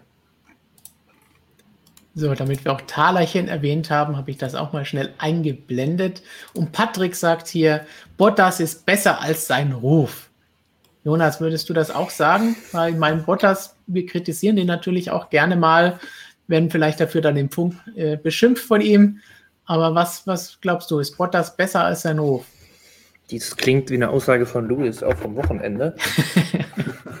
Nämlich nach der Pole Position von Valtteri Bottas tatsächlich, wo er einfach nur meint, er will da gar nicht viel zu sagen, weil der lässt äh, ja mit Leistung oder der spricht mit Leistung auf der Strecke, wie jetzt eben mit dieser Pole war noch so eine sehr geile Aussage eigentlich von Hamilton, weil er meinte, ja, er hat heute mich geschlagen und ich bin hier derjenige, der so viele Poles hat wie kein anderer. Äh, also, ähm, ja, das sagt, finde ich, auch, da hat er mit, mit Recht, finde ich, weil jemand, der in der Lage ist, dem, dem Hamilton zumindest hin und wieder mal zu schlagen, ist schon, ja, Bottas ist eine Schlaftablette, ist zumindest sportlich äh, jemand, der Mehrwert bietet ähm, und der was kann. Also ja, es ist jetzt sicherlich, man, man macht vielleicht schon mal Späßchen drüber oder was, äh, aber man darf halt nicht vergessen, er hat die höchste Messlatte, die vorstellbar ist und dafür zieht er sich da schon sehr gut aus der Affäre.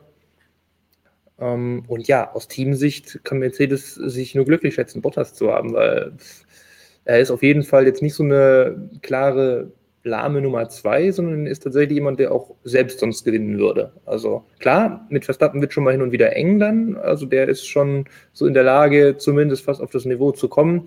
Aber ich sage immer, wenn man jetzt einen Hamilton dann nicht hätte und hätte dann den Bottas und daneben eine andere Nummer zwei, dann ähm, ja, wird der Bottas auch insgesamt mehr noch das Gefühl haben, wahrscheinlich weil irgendwo tief drin merkt er auch, dass bei Mercedes es um Hamilton geht, eigentlich, auch wenn alle was anderes erzählen. Ähm, und alleine was Ergebnisse und WM-Stände angeht, wäre er ja automatisch weiter weg von Verstappen, wenn er diese ganzen leichten Mercedes-Siege, Doppelsiege, die es ja nach wie vor gibt, dann wäre er halt der mit den sieben Punkten mehr, wenn er dann halt gewinnen würde und Hamilton nicht. Also dann wäre auch das Verstappen-Problem nicht da. Also der ist schon, theoretisch gäbe es diesen Hamilton nicht und wäre Bottas mit irgendeinem ja so halb durchwachsenen Fahrer da im Mercedes, wäre der sicherlich auch Weltmeister. Aber ich will jetzt nicht sagen, dann wird es da wahrscheinlich eher am Auto liegen, aber ähm, er wird es halt ja auch immer noch selbst umsetzen. Aber ja, dann ist so, also ja, ich sag mal nichts dazu. Also dann könnte man den, könnte ich, könnte ich den Vorwurf zumindest, der jetzt eben von Hamilton zu Hamilton wieder geäußert wurde, da eher verstehen, sagen wir mal so.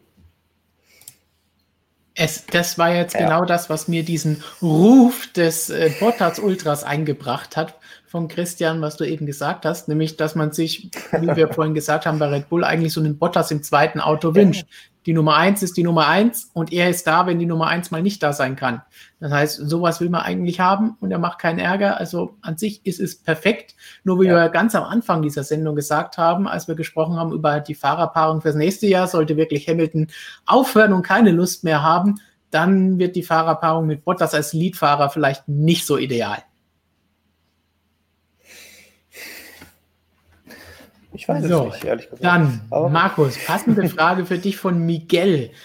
Jetzt gleich um 19 Uhr, kann ich euch schon mal ankündigen, geht ein Video online, wo Markus und Michael ähm, diskutieren über Ducati und wie sie mit ihren Fahrern umgehen. Und so ein bisschen als Anschluss, Anschlussfrage dazu von Miguel, was sagst du zu KTM? War es richtig, Petrucci zu holen? Dovizioso wäre jetzt ja frei.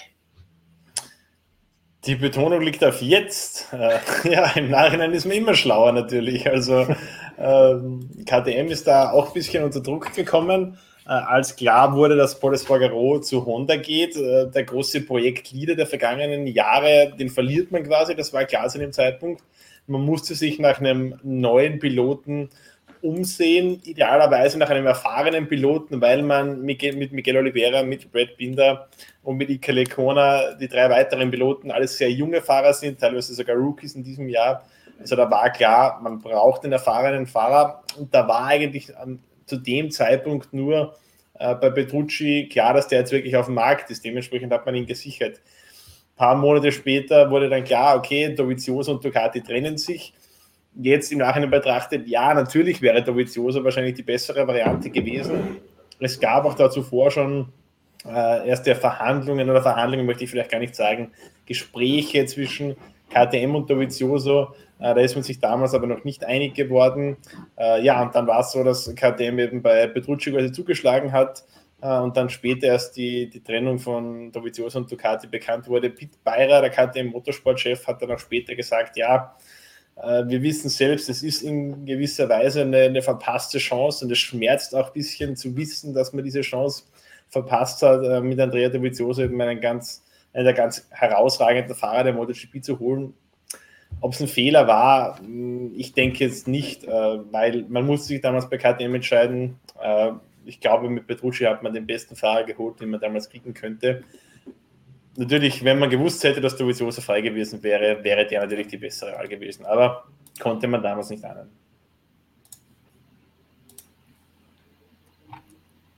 So, nächste Frage von Robi, passend zu dem, was wir eben gesagt haben. Spricht eigentlich irgendwas gegen Paris zu Haas? Der wäre doch eindeutig besser als Mazepin und bringt auch Geld mit.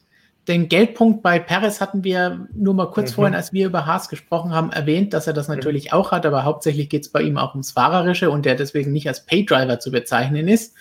Aber ich glaube, es ist nicht so viel, dass es das aufwiegen könnte, Jonas. Ähm, dass es was aufwiegen könnte? Das, was Mazepin mitbringt. Ach so, okay. Ja, vielleicht nicht, aber uh, ist auf jeden Fall so, dass ich die Frage verstehen kann. Perez bringt schon ordentlich was mit. Also äh, so ist es nicht. Mhm. Auf jeden Fall mehr als Grosjean und Magnussen, die da ja schon gesprochen haben, dass die eben ja auch was haben, aber sehr wenig. Ja, aber ich glaube in dem Fall, ähm, wenn ich den Perez so richtig verstehe, sitzt der im Moment so ein bisschen in der gleichen oder hängt so in der gleichen Situation wie der Hülkenberg im letzten Jahr. Es gibt so irgendwo ein bisschen am Horizont irgendwie eine Möglichkeit bei Red Bull. Es gibt was bei Haas. Und es gibt noch irgendwie, oder gab bis zuletzt, da gab es ja diese tollen Gerüchte, was bei Williams. Das ist eigentlich genau die gleiche Situation, genau die gleichen Teams wie bei Hülkenberg im letzten Jahr. Und ich glaube, Perez macht jetzt auch genau eventuell den gleichen Fehler, je nachdem, wie er das sieht. Und er spekuliert halt voll und ganz jetzt auf diesen Red Bull-Platz. Ähm, weil klar, ist mit Abstand das beste Cockpit, ist logisch. Und so lange wird er nirgendwo anders unterschreiben, wie die Option Red Bull noch in irgendeiner Weise möglich ist. Und wenn ich ihn richtig verstehe, ja, er will jetzt halt damit diesen Aussagen auch wahrscheinlich irgendwie Druck aufbauen in Richtung Red Bull. Ähm, aber irgendwo so das ganz große Interesse noch woanders zu fahren, was eben ihn jetzt sogar deutlich weiter zurückführen würde, muss man ja sagen. Also Haas ähm, wäre ja ein klarer Rückschritt gegenüber Racing Point oder Aston Martin, wo er jetzt ist. Ähm, dann in dem, er ist jetzt schon ja, ein gestandener Formel 1-Rennfahrer. Bei Haas was aufbauen. Ja, ob Perez da Lust drauf hat, weiß ich nicht. Ob er da der Typ für ist, bin ich mir nicht so sicher. Weil er hatte eigentlich sein Team, was er über jetzt Jahre aufgebaut hat. Das Projekt hat er eigentlich bei, bei Racing Point Aston Martin Jahr, Jahr für Jahr jetzt gut vorangetrieben, die ihm das jetzt irgendwie nicht so wirklich ähm, ja, ähm, äh, bezahlt haben oder ihn, das ist respektiert haben und ihn jetzt vor die Tür gesetzt haben. Also ja. deshalb, das ist für ihn halt so ein krasser Schritt zurück. Und wie halt Hülkenberg hatte, der hatte im Grunde letztes Jahr auch äh, auf Williams gar keine Lust, weil das viel zu schlecht war. Und Haas wäre vielleicht noch gegangen, aber da hat er sich halt auch nicht so wirklich drum gekümmert, weil eben Red Bull da war und so sieht es bei Perez jetzt auch aus.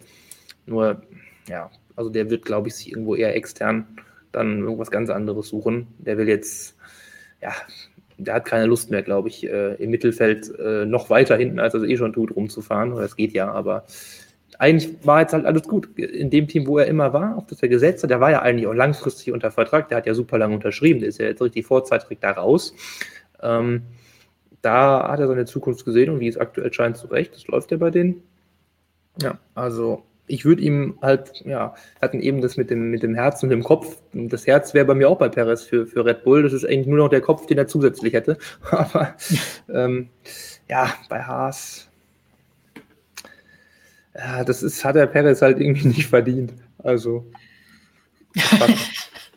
Also lustig, meinst, lustig Rookies kann man es zutrauen, die freuen sich davon, eins zu sein, Eben, aber genau. Perez kann man das nicht antun. Nee, aber ich fände tatsächlich, witzig fände ich ja, wenn es beide würden. Wenn du den Perez als Mexikaner und den Mazepin als Russen im US-Team hast. Also das, das würde ich feiern, aber Nordkoreaner könnte man noch einsetzen vielleicht. Das würden mir noch fehlen, ja genau. Also das könnte lustig werden, aber nee. Das ist aber auch nur so ein Side-Fact, der einen so ein bisschen schmunzeln lässt. Das bringt auch nicht viel. Aber War das dein Fun-Fact? Toller Fact. So, Fun ja. Facts bekommen wir natürlich auch noch dazu, aber vorher, funnige Frage. Kessemark hat natürlich noch was zu Bottas gefragt. Hätte Bottas ohne die Ferrari Aero-Teile, die ihn ja offensichtlich eingebremst haben, gewonnen? Wie zur Hölle kann ein so großes Teil im Auto hängen bleiben? Passend dazu habe ich gerade eben ein paar Bilder dazu gesucht. Denn das ist das Teil, das sich bei Bottas verfangen und verklemmt hat. Das ist die Endplatte von Sebastian Vettels Frontflügel. Das Spannende an diesem Teil für diejenigen, die es nicht mitbekommen haben, ist natürlich, die eine Seite ist rot, das ist die Außenseite, die andere Seite ist schwarz. Schwarz bedeutet, ja, der Mercedes ist auch schwarz. Und dieses Teil hat sich verfangen, als er mittig drüber gefahren ist, um seine Reifen nicht zu beschädigen, hat er sich noch überlegt in der Kürze der Zeit, okay, ich fahre mittig drüber, dann kann eigentlich nichts passieren. Aber es hat sich in dem Badsportbereich auf der linken Seite, also von Fahrersicht aus links, hier vorne auf diesem Bild, hinter dem Vorderrad verfangen in all diesem Flügelgewirr, was früher Badsports war, jetzt noch so ein bisschen Badsports, klein und Guideways und ähnliche Geschichten, die da am Geflügel herumhängen an so einem Auto. Da drin hat es sich verfangen. Es gibt da auch ein Bild, das ich jetzt kurzfristig nicht gefunden habe. Aber wir haben ein Bild, wie das Team, hier sieht man das rote Teil schön herausstechen, das Ganze beim zweiten Boxenstopp entfernt hat. Beim ersten Boxenstopp hat man es versucht zu entfernen. Am Anfang war man sich gar nicht sicher, ob da wirklich ein Teil da ist, weil er in der, im ersten Stint noch gute Rundenzeiten gefahren ist. Allerdings lag das daran, dass er dann auf den Reifen da wirklich eine gute Leistung gebracht hat. Dann Wechsel auf die anderen Reifen hat man dann ganz klar gemerkt, okay, das geht nicht. Man hat versucht, es beim ersten Stop zu entfernen, konnte es aber in der Schnelle hier mit na, einer Sekunde Zeit nicht herausziehen aus diesem Bartsport-Wahnsinn da an der Seite. Und deswegen musste man es beim zweiten Stopp machen und da hat es dann funktioniert, wie man hier auch sieht. Beim ersten Stopp konnte man es nicht machen, ja. weil Max Verstappen direkt hinter ihm war und das Ganze entsprechend sonst den Platz gekostet hätte. So, das ist die Bartsportgeschichte mhm. und wie sich so ein riesiges Teil darin verfangen konnte. Jonas, jetzt die Frage, hätte Bottas ohne das Ganze das Rennen gewinnen können? Ich sage, er hätte es gewonnen, er hätte es nicht nur gewinnen können. Ich bin mir sicher, also Bottas hat meiner Meinung nach einen überragenden Job gemacht, wenn man bedenkt, dass Mercedes, je nachdem, wie man fragt, dass dieses Teil halt sechs oder dieses eingefangene Teil sechs Zehntel bis eine Sekunde ihn pro Runde gekostet haben soll. Ähm, also ich glaube, das Ding hat den Bottas mehr gekostet, äh, als es den Vettel gekostet hat, wo das Teil abgefallen ist. Ich glaube, der Ferrari hat sogar besser funktioniert ohne die Endplatte, äh, Gewicht gespart und so und vielleicht mal so ein komisches Ding, was eh nicht geht, einfach abgefallen ist. Also ja, das meine ich sogar ernst. Also der, äh, der Mercedes hat ja mehr gelitten als der Ferrari. Ja. Ähm, da bin ich mir ziemlich sicher. Ähm, Andrew ja, Schofflin sagt, es war ungefähr acht Zehntel bis ja. eine Sekunde. Ja, genau. Er hätte definitiv, also du hast ja schon gesagt, der erste Sinn war echt noch in Ordnung. Da, wenn man das so im Nachklapp sich jetzt überlegt, das hat er echt gut gemacht, dass er da so gut vorne geblieben ist. Gut spricht auch dafür, wie gut Mercedes wahrscheinlich äh, an sich wieder mal ist. Und wenn es dann wirklich drauf ankommt, was dann ja immer noch möglich ist, selbst mit so einem krassen Problem. Ähm, ja, er hätte, weil es war, es ging ja dann letztlich, Hamilton ist ja dann hinten raus diesen äh, Overcut gefahren gegen ihn und der war ja sehr knapp. Also es war, gab so einen Zeitpunkt, als dann sowieso das VSC kam, dass dann Hamilton in die Karten gespielt hat, final. Hamilton, ja, der hat halt seine Zeit da rausgefahren, er hatte so, Bottas hat schon den Funkspruch bekommen sogar, hier, wir sind eine Sekunde äh, off, also uns fehlt eine Sekunde jetzt gerade im Fernduell, weil Hamilton halt zu schnell war noch mit den alten Reifen. Aber es war halt nur eine Sekunde. Und das ging ja über viele, viele Runden, dieser Overcut. Heißt, wenn man jetzt bedenkt, acht Zehntel oder eine Sekunde pro Runde hat Bottas das gekostet. Er hätte es also locker geschafft, schnell genug zu sein, dass Hamilton diesen Overcut eben nicht hätte umsetzen können. Und ich gehe mal davon aus, dass Hamilton dann in der Phase schon Gas gegeben hat, Hammertime äh, durchgeführt hat. Und ja, deshalb wäre Bottas da für mich sehr, sehr sicher der Rennsieger geworden. Also der Unterschied war halt so massiv und der, der Abstand, das war so, so klein. Ähm, da hätte er einen Sieg, ja, mal geholt. Tja, das ist das, was wir gesagt haben. Wenn die Möglichkeit sich bietet, dann schlägt er auch zu. In dem Fall war es einfach Pech. Das, was in dem Fall wirklich Pech war, das war nicht nur das übliche Pech, dass etwas kaputt gegangen ist am eigenen Auto, sondern dass bei einem anderen Auto was weggeflogen ist, das dann auf seinem Auto sich verfangen hat. Also das ist schon sehr, sehr, sehr, sehr also, seltsam. Und man muss jetzt natürlich wieder noch sagen, ähm, das VSC kam dann ja de facto noch. Also jetzt ich war jetzt rein ausgegangen von Laborbedingungen, wenn dann alles normal ja. weitergeht. Mit irgendeinem VSC, das Hamilton ganz, ganz klar zurück ins Spiel bringt, was es ja getan hat, dann letztlich. Das kann dann halt Bottas nichts für, aber aus rein Performance-Sicht war der Sieg meiner Meinung nach locker drin für ihn. Ja. Du hast eben schon gesagt, dass du glaubst, dass der dass der Ferrari ohne das Teil nicht unbedingt langsamer geworden ist. Umgedreht glaubt Jan Habstedt, dass wenn es ein Mercedes-Teil, das an den Ferrari geflogen wäre, gewesen wäre, dann wäre er sicher schneller geworden. Ja, also ist auch nicht auszuschließen, ne? wer weiß. Äh, würde ich Zumindest hat der Ferrari mal wieder was mit dem Sieg zu tun, oder? Das ist ja, ja das stimmt ja, auch stimmt, wieder. Ja. Ja, direkter Eingriff. Ferrari verhindert den Sieg von Bottas. Das wäre Warum auch immer. gewesen. Da wir vorhin schon etabliert haben, dass Markus unser Formel 2-Experte ist, fragt wahrscheinlich Thomas, wird Mick Schumacher nochmal ein Training haben in der Formel 1? Also Markus, erzähl uns das doch mal. Ich verweise an den Kollegen Feeling. Sehr gut. Ja. Ähm, wird er, glaube ich. Also es, ja, es wird halt eng, gibt halt nicht mehr viele Möglichkeiten. Also wenn wir den berühmten, wenn der berühmte Eifelregen, der das letzte Mal das Ganze ja ruiniert hat, oder vielmehr der Nebel, wenn der jetzt nicht kurioserweise irgendwie nach Bahrain und Abu Dhabi zieht, ins trockenste Land der Erde, glaube ich, dann wird es passieren. Also man hat nicht mehr viel Zeit. Also das ist jetzt, die müssen sich in Bahrain jetzt die ganzen Formel 2 Junioren von Ferrari, die kriegen ja alle noch ihre Tipps. Also Schwarzmann war ja sowieso schon für Abu Dhabi äh, bekannt gegeben worden. Der sollte ja einem Nürburgring sowieso nicht fahren. Ähm, bei äh, Haas, wenn ich mich richtig erinnere, genau.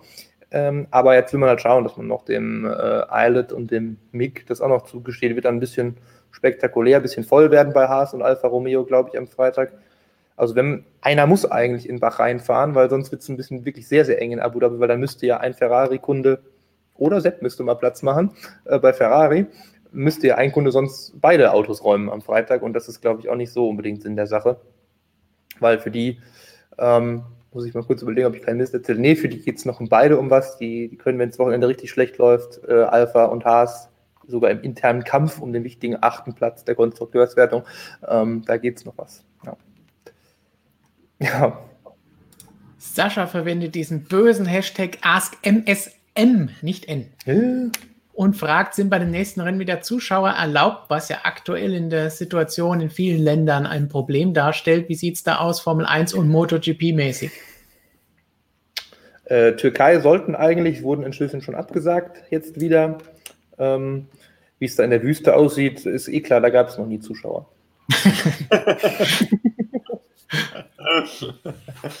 ja, MotoGP, also drei Rennen haben wir noch, zweimal Valencia, einmal Portimao, Valencia war eigentlich in dieser Saison nie geplant, dass wir da vor Zuschauern fahren. Wir wissen, die Lage in Spanien war sehr ernst, ist nach wie vor sehr ernst. Uh, Portimao war eigentlich mit Zuschauern geplant. Zwischenzeitlich hat man sogar mit relativ vielen Zuschauern geplant, mit bis zu 50.000. Also das wäre fast das Doppelte der Formel 1 gewesen. Uh, da da aber in den letzten Tagen, Wochen die Zahlen auch massiv angestiegen sind, also ist man auch mitten in der zweiten Welle drinnen, mhm hat da jetzt das Gesundheitsministerium auch gesagt, nein, keine Zuschauer, also auch Portimao wird vor leeren Rängen stattfinden. Somit in dieser Saison kein MotoGP-Rennen mehr mit Fans an der Strecke. Also das Doppel in Misano und Le Mans bleiben die einzigen drei Rennen in diesem Jahr mit Zuschauern. So, The Strong Bros fragen, wie findest du, dass das so Fahrer wie Räikkönen oder Alonso noch fahren? Wäre besser, sie würden gehen, um Platz für die Jungen zu schaffen. Das ist natürlich eine Frage, wie gemacht für Jonas. Sollte Kimi gehen, um Platz für die Jungen machen? Die Jugend, die wir eben schon angesprochen haben. Ja, ja, die werden im Gehen auch noch schneller als im Fahren, als die Junioren. Also die brauchen das Auto nicht. Nein, ähm, der war schlecht.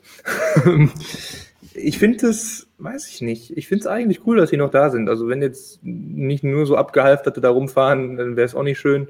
Aber irgendwie, ich finde gerade die, die Stories immer sehr lustig, wenn jetzt irgendwie, alleine jetzt schon wieder in, in Imola, wenn es irgendwelche Memes gibt, äh, wo es dann hier heißt, äh, als die Formel 1 das letzte Mal in Imola gefahren ist und dann siehst du halt, Lando war 5, Verstappen war 6 oder was und Kimi war 5 da. Ähm, das ist halt richtig geil. Ähm, kommt auf Englisch besser. Ähm, aber ja, das ist. Äh, ja, ist wie gesagt, also wenn jemand halt nicht komplett keinen Bock mehr hat und dann einfach nur noch rumfährt, ums Geld mitzunehmen, das fände ich furchtbar. Äh, aber das ist jetzt hier bei den genannten beiden äh, Namen oder Herren auf jeden Fall mal nicht der Fall. Die sind einfach, äh, Alonso hat einfach noch Bock, der glaubt halt immer noch, dass er diesen Dritteltitel noch irgendwie mal bekommt. Und Kimi hat einfach nur, äh, ja, BMW, äh, am Fahren. Ähm, so, ja, das ist, ja, wenn die jetzt halt nur so miese Petrig rumhängen und wollen nur ihre Kohle haben und haben halt aus irgendwelchen Gründen vielleicht ihrerseits wieder Sponsoren, die aus dem Kino was bringen oder warum auch immer, dann bringt es nichts. Aber ich glaube, das Problem haben wir in der Formel 1 gar nicht mehr, dass da irgendwer nur noch rumhängt und weiß ich nicht, äh, sich fürstlich entlohnen lässt, weil das kann nicht mehr so schnell passieren. Ähm, weil jetzt mittlerweile das Niveau halt so hoch ist. Also ein wirkliches Pay-Driver-Problem gibt es meiner Meinung nach überhaupt nicht mehr. Es gibt Leute, die kommen halt wegen Geld rein, aber auch die können zumindest noch ein bisschen was. Es sind jetzt keine Katastrophenfälle, wie das vor 15, 20 Jahren mal noch war. Ähm, die sind schon in, in alle so in gewissem Maß fähig, ein Formel 1 Auto zu bewegen. Äh, auch ein Lance Stroll, den wir ja gerne kritisieren, ist da sehr gut so in der Lage.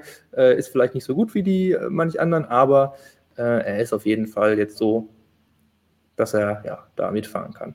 Also. Und es ist ja schön, wenn wir solche Fahrer, wenn wir Weltmeister wie Räikkönen, wie Alonso noch haben, genauso MotoGP. Valentino Rossi hat noch mal um ein Jahr verlängert. Ja. Ich glaube, alle sind froh, dass der Doktor noch weiter dabei ist, Markus. Genau. Ja, das glaube ich auch. Also ich finde es auch so, wie Jonas gesagt hat, solange die noch einigermaßen Leistung bringen, finde ich das absolut legitim, dass die auch noch fahren oder fahren dürfen. Also ich finde gerade auch irgendwie dieses, dieses Messen oder diesen Kampf zwischen den Generationen irgendwie ganz spannend, dass man da sagt, die jungen Wilden fordern die Routiniers heraus quasi. Also ich, ich sehe da eigentlich keinen Grund, dass man sagt, ab einem gewissen Alter hat er nichts mehr in der Formel 1 verloren. Also äh, solange die Leistung stimmt, ist mir das ehrlich gesagt egal, ob der jetzt 18 oder 45 ist. Ja. Ja, und es sind halt einfach Typen, ne? Also das darf man, genau, da kommt es gerade. Ähm, das ist halt einfach äh, ein großer Verlust halt einfach für den Sport, weil da, solange der da ist, kann sich ja jeder freuen. Das Team kann sich freuen, die Formel 1 als solche kann sich freuen. Die Formel 1, die springt auch im Dreieck, wenn, also im positiven Sinn, wenn der Alonso jetzt zurückkommt, dann ist der ganze spanische Markt auf einmal wieder drei, viermal so attraktiv wie ohne Alonso. Weil Sainz alleine macht er, glaube ich, jetzt, auch wenn er im Ferrari sitzen wird, nicht so viel aus. Alonso ist da einfach ja. als Charakterkopf, den man kennt, wo man weiß, was der für Skandale schon in seiner Geschichte alle und, und was weiß ich für Geschichten geliefert hat. Das ist halt einfach was ganz anderes. Raikön als absoluter Fanliebling, ja, sowieso. Ähm, das sind halt einfach so, auch Sebastian Vettel war ja jetzt auch dieses Jahr lange fraglich, ob es dann, dann überhaupt noch weitergehen wird, dann jetzt mit, mit Aston Martin geklärt. Da können auch alle froh sein. Auch wir können da froh sein, so als, oder als der ganze gesamtdeutsche Markt kann da jetzt froh sein. Ne? Also es sind halt einfach so gewisse Zugpferde. Da sollte man sich, glaube ich, auch einfach nicht beschweren, wenn äh, die noch fahren, weil ja, ein Junior, man muss immer so eine gewisse, ein gewisses äh, Gleichgewicht halten, weil wenn du jetzt nur Junioren drin hättest oder viele, äh, die Leute müssen halt erstmal eine Verbindung zu diesen Leuten aufbauen, bis das dann mal kommt. Das dauert halt schon ein bisschen. Und Verstappen, der jetzt hier genannt ist, der hat es schon geschafft und der war eigentlich auch so, der war halt wirklich auch sofort ein Typ, aber so manch einer braucht halt irgendwie so ein bisschen wie ein Pierre Gasly. Da hat man mittlerweile auch schon so ein bisschen irgendwie, äh, ja, seine Geschichte miterlebt, weiß, was er durchgemacht hat, Höhen, Tiefen, ja, irgendwelche krassen Geschichten vielleicht auch mal, die dann passiert sind. Das dauert halt ein bisschen, bis man dann irgendwie so einen gewissen Status aufgebaut hat. Und wenn jetzt halt nur so unbeschriebene Blätter da rumfahren würden, dann interessiert es keine Sau. Also. Wobei man da durchaus auch sagen muss, wenn es hier heißt von Daniel, die Jungen sind alle keine Typen Rennfahrer mehr, ausgenommen Verstappen. Verstappen ist jetzt auch schon jede Menge Jahre dabei, auch wenn er noch jung ist. Ja, und diese Zeit muss man ihm natürlich auch geben. Man kann nicht glauben, dass ein 18-, 19-Jähriger da ankommt und plötzlich der Typ ist, der hier die Sprüche Richtig. rausknallt, äh, weil den würden sie als allerersten schnell mal aussortieren, weil was will der da, wenn der nicht massive Leistungen abliefert. Deswegen muss man denen natürlich auch die Möglichkeit geben, sich erstmal zum Typen zu entwickeln. Das heißt nicht einfach sagen, wir wollen keine Jungen und das macht ja keinen Sinn, weil wir wollen nur die Alonsos und Kimis dieser Welt, die müssen sich auch erstmal entwickeln zu dem, was sie sind. Alonso war, als er bei Minardi eingestiegen ist, auch noch nicht dieser Typ, der er jetzt ist oder die Jahre danach dann war. Das heißt, das braucht natürlich Zeit und Entwicklung. So, was haben wir noch an Fragen von euch? Niklas fragt, hallo liebes MSM-Team, wäre es möglich, falls Hamilton aufhört, Verstappen unter der Bedingung, dass Red Bull Mercedes-Motoren bekommt, wechseln darf? Wer es nicht mitbekommen hat, am Anfang haben wir schon darüber gesprochen. Da haben wir auch über Ausstiegsklauseln gesprochen. Sollte das tatsächlich der Fall sein, dass Mercedes Verstappen haben will. Worüber wir nicht gesprochen haben, ist Mercedes-Motoren, Jonas. Das ist ein interessanter Einfall, ähm, ja. dass damit ein bisschen gegambelt werden könnte. Ja, habe ich mich auch schon in einem Video mit Christian unterhalten, was glaube ich sehr, sehr bald auf diesem Kanal zu sehen sein wird. Richtig, oder ist. Ich glaube noch nicht, es kommt noch, ne? Ja, genau. Ähm, ja, die Theorie habe ich nämlich selbst auch äh, mal aufgestellt, aber sehr vage und sehr theoretisch. Ähm, ja, ja, also ich finde, an, an für sich so klingt ja irgendwie erstmal interessant. Man kann dann fragen, was ist da der, äh, bessere Deal. Ne? Also wenn ich den Verstappen haben kann oder wenn ich den, den Mercedes-Motor haben kann, jetzt aus Red Bull-Sicht gesehen. Ja. Und ich bin der Meinung, ein Red Bull sollte sich eher den Verstappen behalten. Also ähm, ganz ohne Motor geht es halt nicht, das ist klar, aber ähm, sie werden ja zwangsweise wird der Renault im Fall der Fälle verpflichtet werden. Äh, per Reglement muss ja der Hersteller mit den wenigsten Kunden abdrücken. Also dann müsste Red Bull da zurück in die alte Hassliebe mit Renault. Aber man hätte auf jeden Fall mehr als Muskelkraft, als Antrieb. Äh, Fred Feuerstein wollte Verstappen nicht werden, hat er ja gesagt vor ein paar Wochen. Ähm, ja.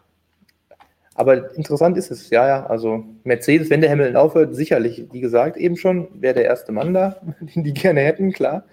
Äh, aber ich gehe fest davon aus, dass Red Bull sich da nicht nur mit dem Motor dann dafür abspeisen lässt. Also wie du gesagt hast, sie brauchen dann natürlich auch einen Fahrer und aktuell sind sie jetzt nicht unbedingt in der Situation, wo man sagen kann, ja, der zweite Fahrer ist so gut, da kann man so jemanden ziehen lassen wie Verstappen.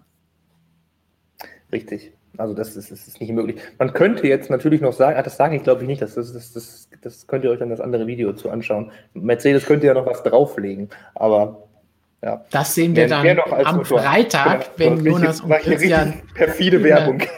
die Zukunft von Mercedes diskutieren. Wie sieht es nach Toto Wolf und nach Lewis Hamilton aus? Bricht das Team auseinander oder nicht? Das seht ihr am Freitag hier bei uns. Und wenn es, weil es so schön war, noch eine Alonso-Frage von Romeo. Alonso ist zurück. Der Klappstuhl auch. Das ist natürlich ja. jetzt das, was wir eigentlich recherchieren müssten, wenn wir dann ins Fahrerlager rein dürften und nicht Oder bei im Media Center sitzen würden. Ist der Klappstuhl mit im Gepäck? Tja, wie gesagt, äh, bei den Shoshonen anrufen, die wissen da Bescheid.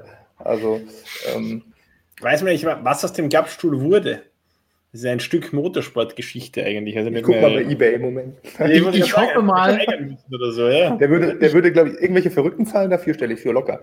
Ja, also vierstellig, ja, ich glaube, fünfstellig. Ja, ich glaub, Aber ich, ich hoffe einfach mal, dass Fernando Alonso den in sein Museum gestellt hat, wo er auch seine ganzen Autos hat.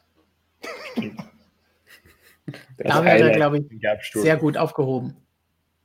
Wahrscheinlich so, der, Jonas wollte natürlich befragen zu ja. Grosjean. Professor mhm. Dr. Racer sagt, Jonas, jetzt wo Grosjean weg ist, kann man DRS wieder im Rennen überall erlauben und nicht nur in den festgelegten Zonen. Kimi hat das ja letztes Jahr vorgeschlagen, um die mutigen Fahrer zu belohnen. Sehr schöne Frage. Sehr, sehr schöne Frage. ja, überall. Ich erinnere mich ehrlich gesagt nicht, dass Kimi das vorgeschlagen hat, was jetzt ein starkes Stück ist, dass ich das nicht weiß, aber ähm, ich erinnere mich da nicht dran. Ähm, aber ja.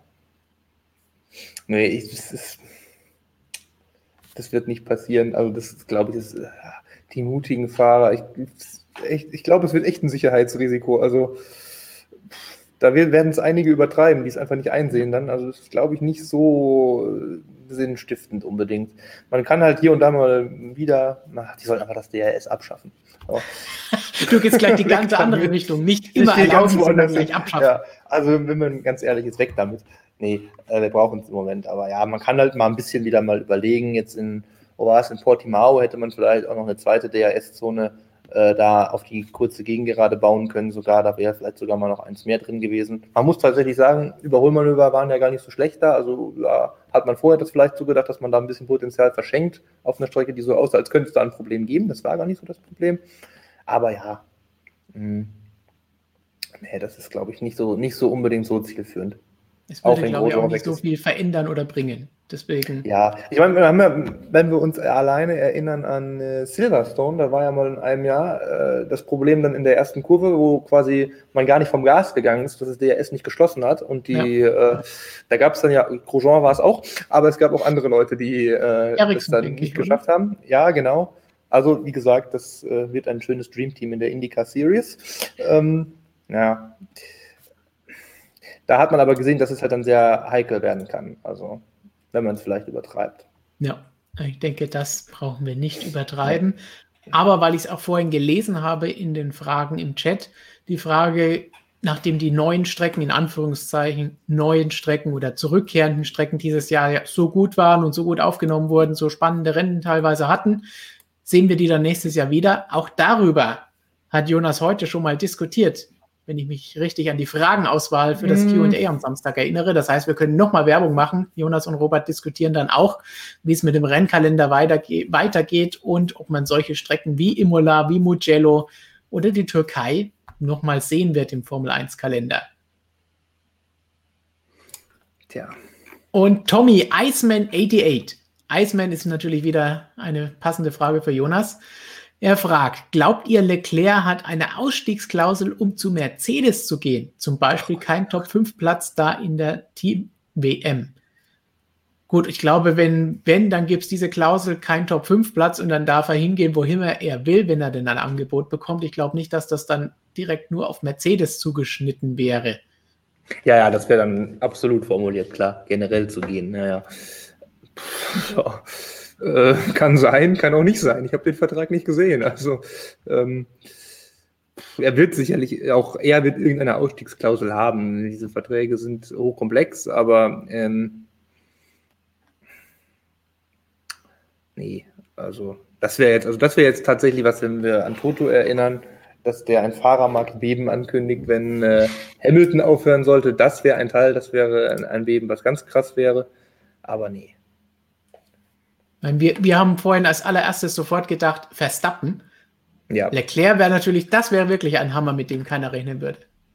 Da würde, das hätte noch keiner gehört. Also das habe ich jetzt auch in der Frage zum ersten Mal überhaupt gehört und man kriegt ja viele Gerüchte mit, ne? Aber das Gerücht gab es noch nicht mal irgendwo.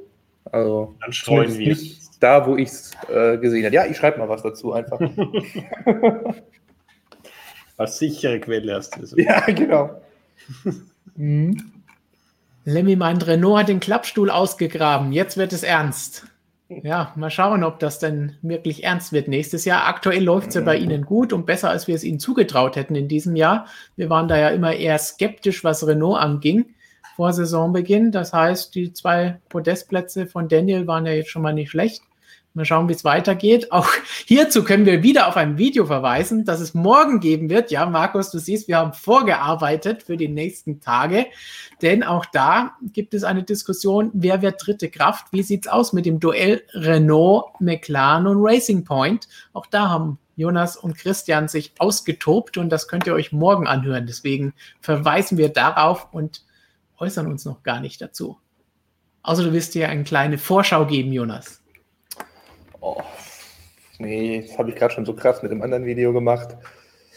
Genau, wir das können nicht zu viel verraten, nicht zu viel spoilern. Ihr da ist auch schwierig, zu, da ist auch schwierig spoilern. Das ist, das ist fast nicht möglich. Aber vielleicht können wir ins nächste Jahr schauen, weil darüber habt ihr nicht gesprochen. Schrammi sagte mich, wie findet ihr die Kombination Lando Norris und Daniel Ricciardo bei McLaren Mercedes nächstes Jahr? Oh, ein Herzchen gibt es von Markus schon mal. Mhm. Gut gesagt oder gezeigt. Ja, Spaßgesellschaft wird das, glaube ich, in Woking da. Also Andi Seidel tut mir schon leid. Aber, Aber ich glaube, das ist sehr konkurrenzfähige Spaßgesellschaft. Oder? Ja, also, ja. Auf sportlicher Ebene auch also sehr interessante Paare. Absolut sind. richtig. Also nicht falsch verstehen, das ist ein lustiges Du, aber das ist auch ein sehr fähiges Du, das ist absolut recht, ja. ja. Also das ist schon, also ich meine, das ist jetzt auch top, aber ich würde Ricardo so schon noch minimal stärker einschätzen als Carlos Sainz. Ähm, und Lando ja, ist auf einem guten Weg, war immer auf einem guten Weg. Ja, also die haben schon, also die verschlechtern sich auf jeden Fall mal nicht. Also das ist, McLaren kann sich da glücklich schätzen, denke ich mal weiterhin. Fahrerisch das jetzt dann doch als kleiner Teaser auf dieses Video. fahrerisch, äh, wenn es da um Top 3 geht, ist das halt meiner Meinung nach bei McLaren das stärkste Argument, warum die dann auch diesen dritten Platz holen könnten. Die sind da im Mittelfeld, was das angeht, äh, in Sachen Fahrer-Duo am besten besetzt und werden das auch, wenn ich jetzt kurz ans nächste Jahr denke, glaube ich, bleiben. Ja. Ja, genau, die Frage, die Lena hier stellt, was denkt ihr, wer von den dreien Renault McLaren Racing Point vorne liegt? Das beantworten Jonas und Christian morgen in diesem Video. Und wir wollen als erstes mal Paul kurz sagen, wann kommt denn das nächste Magazin von euch? Die aktuelle Ausgabe ist aktuell im Handel erhältlich. Jonas hält sie und auch Markus uh. hält sie mal kurz ins Bild und alle, die sie größer sehen wollen, so sieht's aus mit Valentino Rossi vorne drauf. Spannende Geschichten drin, wie immer. Christian hat Toyota in Köln besucht und dort sich die ganzen Autos angeschaut im Windkanal, alles, was dort los war. Wir haben schon öfter erwähnt, das Interview mit Franz Toast, der auch über einen möglichen Ausstieg von Red Bull, wenn sie keinen Motor finden, spricht. Dazu gibt es auch ein Video von gestern einmal, nicht in die Zukunft, sondern zurückgehen. Das heißt, das habt ihr hoffentlich alle schon gesehen. Wenn nicht, wenn wir hier gleich fertig sind, stürzt euch darauf. Da gibt euch Christian nochmal alle Infos. Und dann geht es natürlich um Valentino Rossi, unser Cover-Model und wie es mit seiner möglicherweise letzten Saison nächstes Jahr aussieht. Wenn ihr das Heft noch nicht habt, könnt ihr unser Magazin natürlich mit dem Link in der Beschreibung zu diesem Video bestellen. Einfach unter dem Like-Button erstmal kurz den Like-Button anklicken, wenn ihr das noch nicht getan habt, und dann den Link zur Bestellung anklicken. So, und dann gehen wir wieder zurück zu euren Fragen. Kessemark, wird ist Russell der neue Hülkenberg? Hülki immer mal wieder knapp am Podium gescheitert und jetzt Russell, der das Auto unter Safety Car wegdreht und ähnlich ging es ihm in Hockenheim letztes Jahr, wo er sich verbremst und den zehnten Platz verliert. Damals Robert Kubica den mhm. Punkt abgestaubt. Tja, ist George Russell der neue Hülkenberg, Jonas? Kann man das so sagen? Ich würde sagen, Kesselmann kann auch gut bei uns anfangen. Das kommt vom Humor schon mal ganz gut hin. Den haben wir nämlich auch schon gebracht. Ähm, ja, das ist, ähm, sieht so ein bisschen so aus. Ne? Aber ich würde dem, dem, Russell jetzt noch nicht so den ganz krassen Fluch andichten wie dem Nico. Aber ähm, ja, ist halt schon so ein bisschen so jetzt gewesen. Aber er war jetzt also wirklich nur sehr selten in der Situation, wo das ging. Aber er muss jetzt aufpassen, dass er nicht auch so ein in so einen Strudel gerät. Aber ja, es ist halt, bei Williams sind die Möglichkeiten nicht so groß dazu. Er ist jetzt, glaube ich, oh, glaube Vierter. Ich will mich jetzt nicht darauf festlegen, aber ich glaube, er ist jetzt Vierter in dieser Wertung Meisterrennen ohne WM-Punkt. Ähm, also ist schon gut weit vorgerückt, muss man sagen. Ähm, aber früher oder später, ähm, also bei Högenberg habe ich das auch immer gesagt, wird das passieren mit dem Podium, aber hier mit den Punkten wird wenn denn Russell mal ein besseres Auto bekommt, dann auf jeden Fall früher oder später klappen. Er kann jetzt echt froh sein, dass Latifi diesen Punkt dieses Jahr noch nicht geholt hat, wie Kubica im letzten Jahr, was ja auch völlig absurd war, Russell dem um die Ohren gefahren. Genauso in diesem Jahr mit Latifi und am Ende ist der Kubica in der WM vorne. Das war halt schon ein bisschen witzig, aber Passend ähm, dazu George können wir vielleicht die, die, Nachfrage von Kessemark mhm. nehmen. Der sagt, wurde Latifi zu Saisonbeginn unterschätzt? Auch von mir, sagt er. Klar, in ja. der Quali ist er weit hinter Russell, aber im Rennen ist er absolut konkurrenzfähig. Ja. Siehst du, ist auch absolut konkurrenzfähig. Ja, diese Uneingeschränktheit sehe ich nicht, äh, aber konkurrenzfähiger ist er auf jeden Fall im Rennen, das stimmt. Also er ist schon, er, ich, muss, ich bin auch dabei, dass er unterschätzt wurde und ich würde mich dem auch von mir auch anschließen.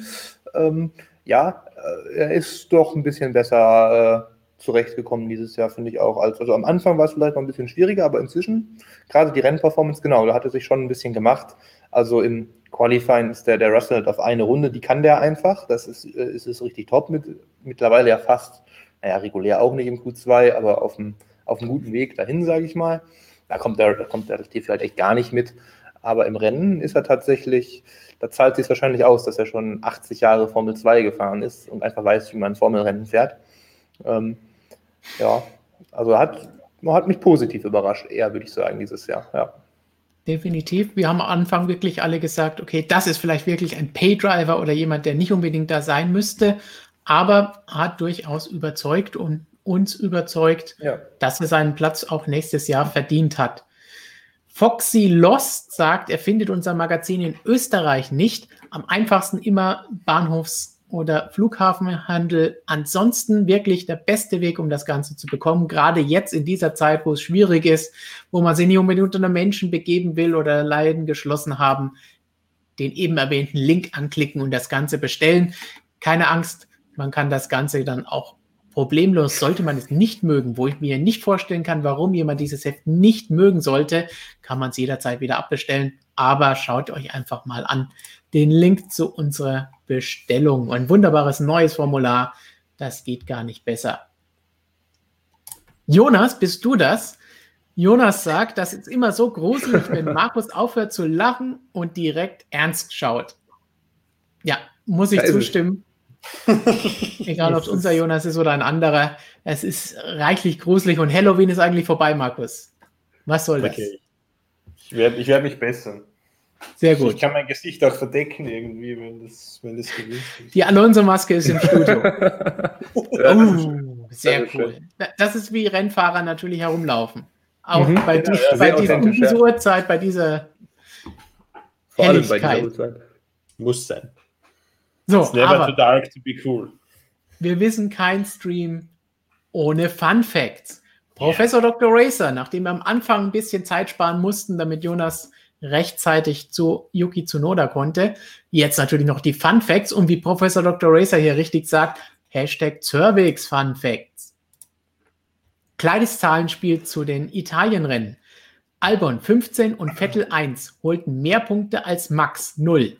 Stroll seit seinem Monza-Podium keine Punkte mehr. Kimi holte alle seine Punkte in Italien. Wir haben natürlich auch drei Rennen dort dieses Jahr. Und noch eine kleine Ergänzung dazu. Mercedes holte bis jetzt 479 von möglichen 572 Punkten. Eine Quote von 83,7 Prozent. Ich glaube, Norbert Haug ist hier gerade hinzugekommen. Wenn die Konstrukteurs-WM mal nicht verdient ist. Tja, ich glaube, bei der Konstrukteurs-WM haben wir schon nach fünf Rennen gesagt, dass die im Kasten ist und dass die verdient ist. Aber das der Fun Fact von Professor Dr. Racer. Markus, du bist natürlich der Creator dieser ganzen Geschichte. Hast du für heute auch einen Fun Fact? Ja, selbst habe ich einen. Und zwar, wir gehen ja jetzt in den finalen Tripleheader der MotoGP-Saison, also drei Rennen sind noch zu fahren. Und drei Rennen vor Ende dieser Saison haben mathematisch, theoretisch noch 14 Fahrer die Chance, Weltmeister zu werden. Also das gab es äh, seit der Einführung des aktuellen Punktesystems 1993 gab es das überhaupt noch nie, dass äh, drei Rennen vor Saisonende noch so viele Fahrer die Chance auf den Titel hatten. Der bisherige Rekord kommt aus der Saison 2006. Damals waren Nicky Hayden, Valentino Rossi, Marco Melandri, Dani Pedrosa und Loris Capirossi drei Rennen vor Ende noch im Titelrennen. Nicky Hayden hat sich ja damals den Titel geholt im großen Finale gegen Valentino Rossi. Dieses Jahr eben 14 Fahrer, die theoretisch noch den Titel gewinnen könnten. Ähm, ist nicht weiter überraschend, wenn wir wissen, es gab bereits acht Saisonsieger in diesem Jahr interessanterweise der WM-Leader schon an mir ist keiner von denen. 15 Fahrer sind am Podium gestanden. Also diese letzten drei MotoGP-Rennen sollte man sich auf keinen Fall entgehen lassen. Da kommt noch jede Menge Spektakel auf uns zu, da bin ich mir ganz sicher. So viel zu Cervets Fun Facts.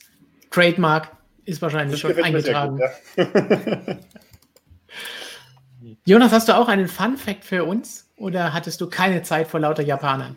Ähm, ich habe nur einen geklauten Unfun-Fact, äh, den ich jetzt mal von, ja, klaue, wie gesagt, von Kollegen Steinrisser, der äh, neulich rausgefunden hat, äh, dass jetzt Sebastian Vettel tatsächlich seit einem Jahr ohne Podium dasteht. Sein letztes Podium war äh, Mexiko im Vorjahr. Ja, und da hat er sich beklagt über, wenn ich das hier richtig lese, eine beschissene Trophäe und einen Selfie-Typen. So, das hat er jetzt davon. Das war sein 120. Podium in der Formel 1. Und ja, diese Statistik wollte ich auch bringen, tatsächlich. Ja, echt? Denn Schön. wir hatten vorhin ja schon diesen kleinen Funfact zwischendrin mit Lewis, zwölf mhm. Jahre seit dem ersten Titelgewinn am vergangenen Montag und letzte Woche am 27. Oktober, glaube ich, hat sich zum ersten Mal gejährt der letzte Podestplatz von Sebastian Vettel. Der letzte Sieg, wissen wir alle, Singapur ist noch ein bisschen länger her. Aber wir hoffen mal, von Siegen wollen wir noch nicht sprechen. Aber Podestplätze, dass es die nächstes Jahr dann vielleicht, wenn Racing Point auch noch mal ein bisschen zulegt, dann wieder mal den einen oder anderen geben kann. Denn so lange Durststrecke wollen wir natürlich nicht sehen. Oder wir bekommen dann einen deutschen Podest von Nico Hülkenberg, wenn er dann vielleicht bei Red Bull fährt. Wer weiß. Wovon träumst du nachts? Naja, Meinst du, dass es damit auch nicht schaffen kann? Oh je, dann, dann, dann ist nicht Russell der neue Hülk, sondern. Dann tut mir echt jedes Lob leid, das ich je angebracht habe bezüglich Nico Hülkenberg, aber das, dann wird es passieren, ja, ganz sicher. Gut, und damit müssen wir natürlich jetzt noch einmal kurz darauf hinweisen. Es gibt viele Videos, die ihr natürlich bei uns hier auf dem Kanal anschauen könnt. An unsere Kanalmitglieder, wenn ihr das seid, dann könnt ihr euch an schauen, wie Robert, Christian und ich eure Fragen rundherum, weniger zum Motorsport, sondern zum MSM und allem drumherum beantworten. Wie ihr seht, es war eine lustige Runde, die wir da hatten. Erste Video findet ihr schon, das nächste kommt bald. Das heißt nur für unsere Kanalmitglieder. So, ansonsten freuen wir uns natürlich, wenn ihr auch die nächsten Videos euch anschaut, bedanken uns dafür, dass ihr zuschaut, eure Fragen stellt, freuen uns darauf, dass ihr nächste Woche wieder mit dabei seid beim nächsten Stream. Dann im Endspurt vor dem Türkei Grand Prix, mitten in den letzten drei MotoGP-Rennen. Das DTM-Finale ist rum. Das heißt, es ist richtig viel los im Motorsport und wir freuen uns darüber, mit euch zu diskutieren, was es alles Neues gibt. Wer weiß, was bis nächste Woche Mittwoch alles passiert. Aber auch vorher gibt es natürlich schon jede Menge Videos hier bei uns und natürlich nicht vergessen, Artikel auf unserer Webseite, unsere App herunterladen. Da findet ihr natürlich auch alles, was ihr wissen wollt und müsst aus der Welt des Motorsports. Jonas, was hast du unseren Zuschauern noch ans Herz zu legen? Oh, ich habe schon so viele Videos empfohlen. Mir fällt keins mehr ein, was ich noch gedreht habe, das ich noch empfehlen könnte, so langsam. Ich, vielleicht nehme ich noch eins auf gleich. Einfach so irgendwas. Ähm, ja, ich kann leider gar nicht Werbung machen, dass am Wochenende viel Formel 1 Action passiert. Deshalb müsst ihr euch leider oder auch schön mit den Motorradkollegen abfinden und ein bisschen DTM, ein letztes, ein letztes Mal DTM tatsächlich, so wie man sie kennt. Also das lohnt sich definitiv, ja. denke ich mal. Am Wochenende mache ich mal für die anderen hier Werbung, äh, auf motorsportmagazin.com vorbeizuschauen am Wochenende, weil dieses letzte DTM-Wochenende, das wollen wir doch auf keinen Fall verpassen, aus welchen Gründen auch immer. Das letzte mit Prototypen in der DTM. Mhm. Und es gibt da bestimmt auch noch ein paar Neuigkeiten zur Zukunft, über die Robert dann am Wochenende berichten wird im Rahmen des Finales. Freut euch darauf schon mal. Markus, du hast viel zu tun am Wochenende. Ja, so sieht's aus. Äh, erstes Rennwochenende in Valencia, der Europa Grand Prix, wie er offiziell heißt. Äh, ja, wie gesagt, es geht in einen großen WM-Fight. Das solltet ihr euch nicht entgehen lassen. Lest natürlich alle News auf motorsportmagazin.com. Und was ich euch natürlich noch ans Herz legen möchte, auch unseren Motorradkanal abonnieren, Motorsportmagazin Motorrad. Auch den abonnieren, die Glocke aktivieren und äh, wenn euch die Videos gefallen, gerne auch da einen Daumen dort lassen, dass wir den Account, diesen Kanal auch noch in ordentliche Höhen pushen können. Und ja, das war's dann von mir. Genau, Kanal läuten, Glocke abonnieren genau. und dann geht es weiter. Und wie gesagt, schaut euch unsere Videos an. Da kein Video ohne Christian geht, zeigen wir euch jetzt noch mal kurz, wir haben eben von Kanalmitgliedschaft gesprochen, was das Ganze ist und sagen damit bis zum nächsten Mal. Berichterstattung rund um die Uhr, rund um die Welt. Sieben Tage die Woche, sieben Kontinente. Naja, sind es noch nicht ganz, aber bei der aktuellen Expansion der Rennkalender kann es nicht mehr allzu lange dauern, bis auch das letzte weiße Fleckchen auf der Erdkarte bald verschwunden ist. Vlogs von den Rennstrecken dieser Welt, Interviews mit Motorsportlegenden aus ihren Wohnzimmern, Technikvideos mit teilweise fragwürdigem Equipment bis hin zu Newsvideos und Diskussionen hier in unserem kleinen, aber feinen Studio in München und natürlich auch in Graz. All das ist die Berichterstattung auf motorsportmagazin.com.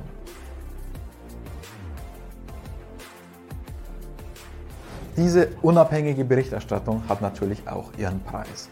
Sie kostet viel Zeit, nicht nur weil ich mich hier ständig verspreche, nur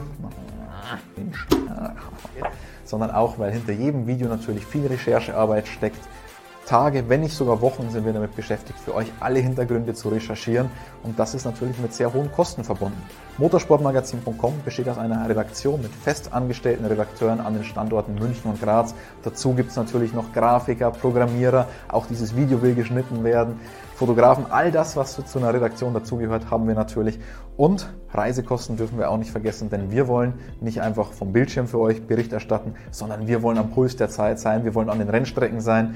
Reisekosten, diese ja, luxuriösen Reisen mit mondänen Behausungen, will ich fast sagen, die gehen ganz schön ins Geld. Und wenn ihr uns dabei unterstützen wollt, diesen unabhängigen Journalismus weiter zu stärken, vielleicht sogar noch die Berichterstattung auszubauen, Technik aufzurüsten, wer weiß, dann könnt ihr das jetzt mit einer YouTube-Kanalmitgliedschaft tun. Stellvertretend für die gesamte Redaktion von motorsportmagazin.com sage ich vielen Dank an der Stelle und hoffentlich auf viele, viele weitere Videos von den Rennstrecken dieser Welt.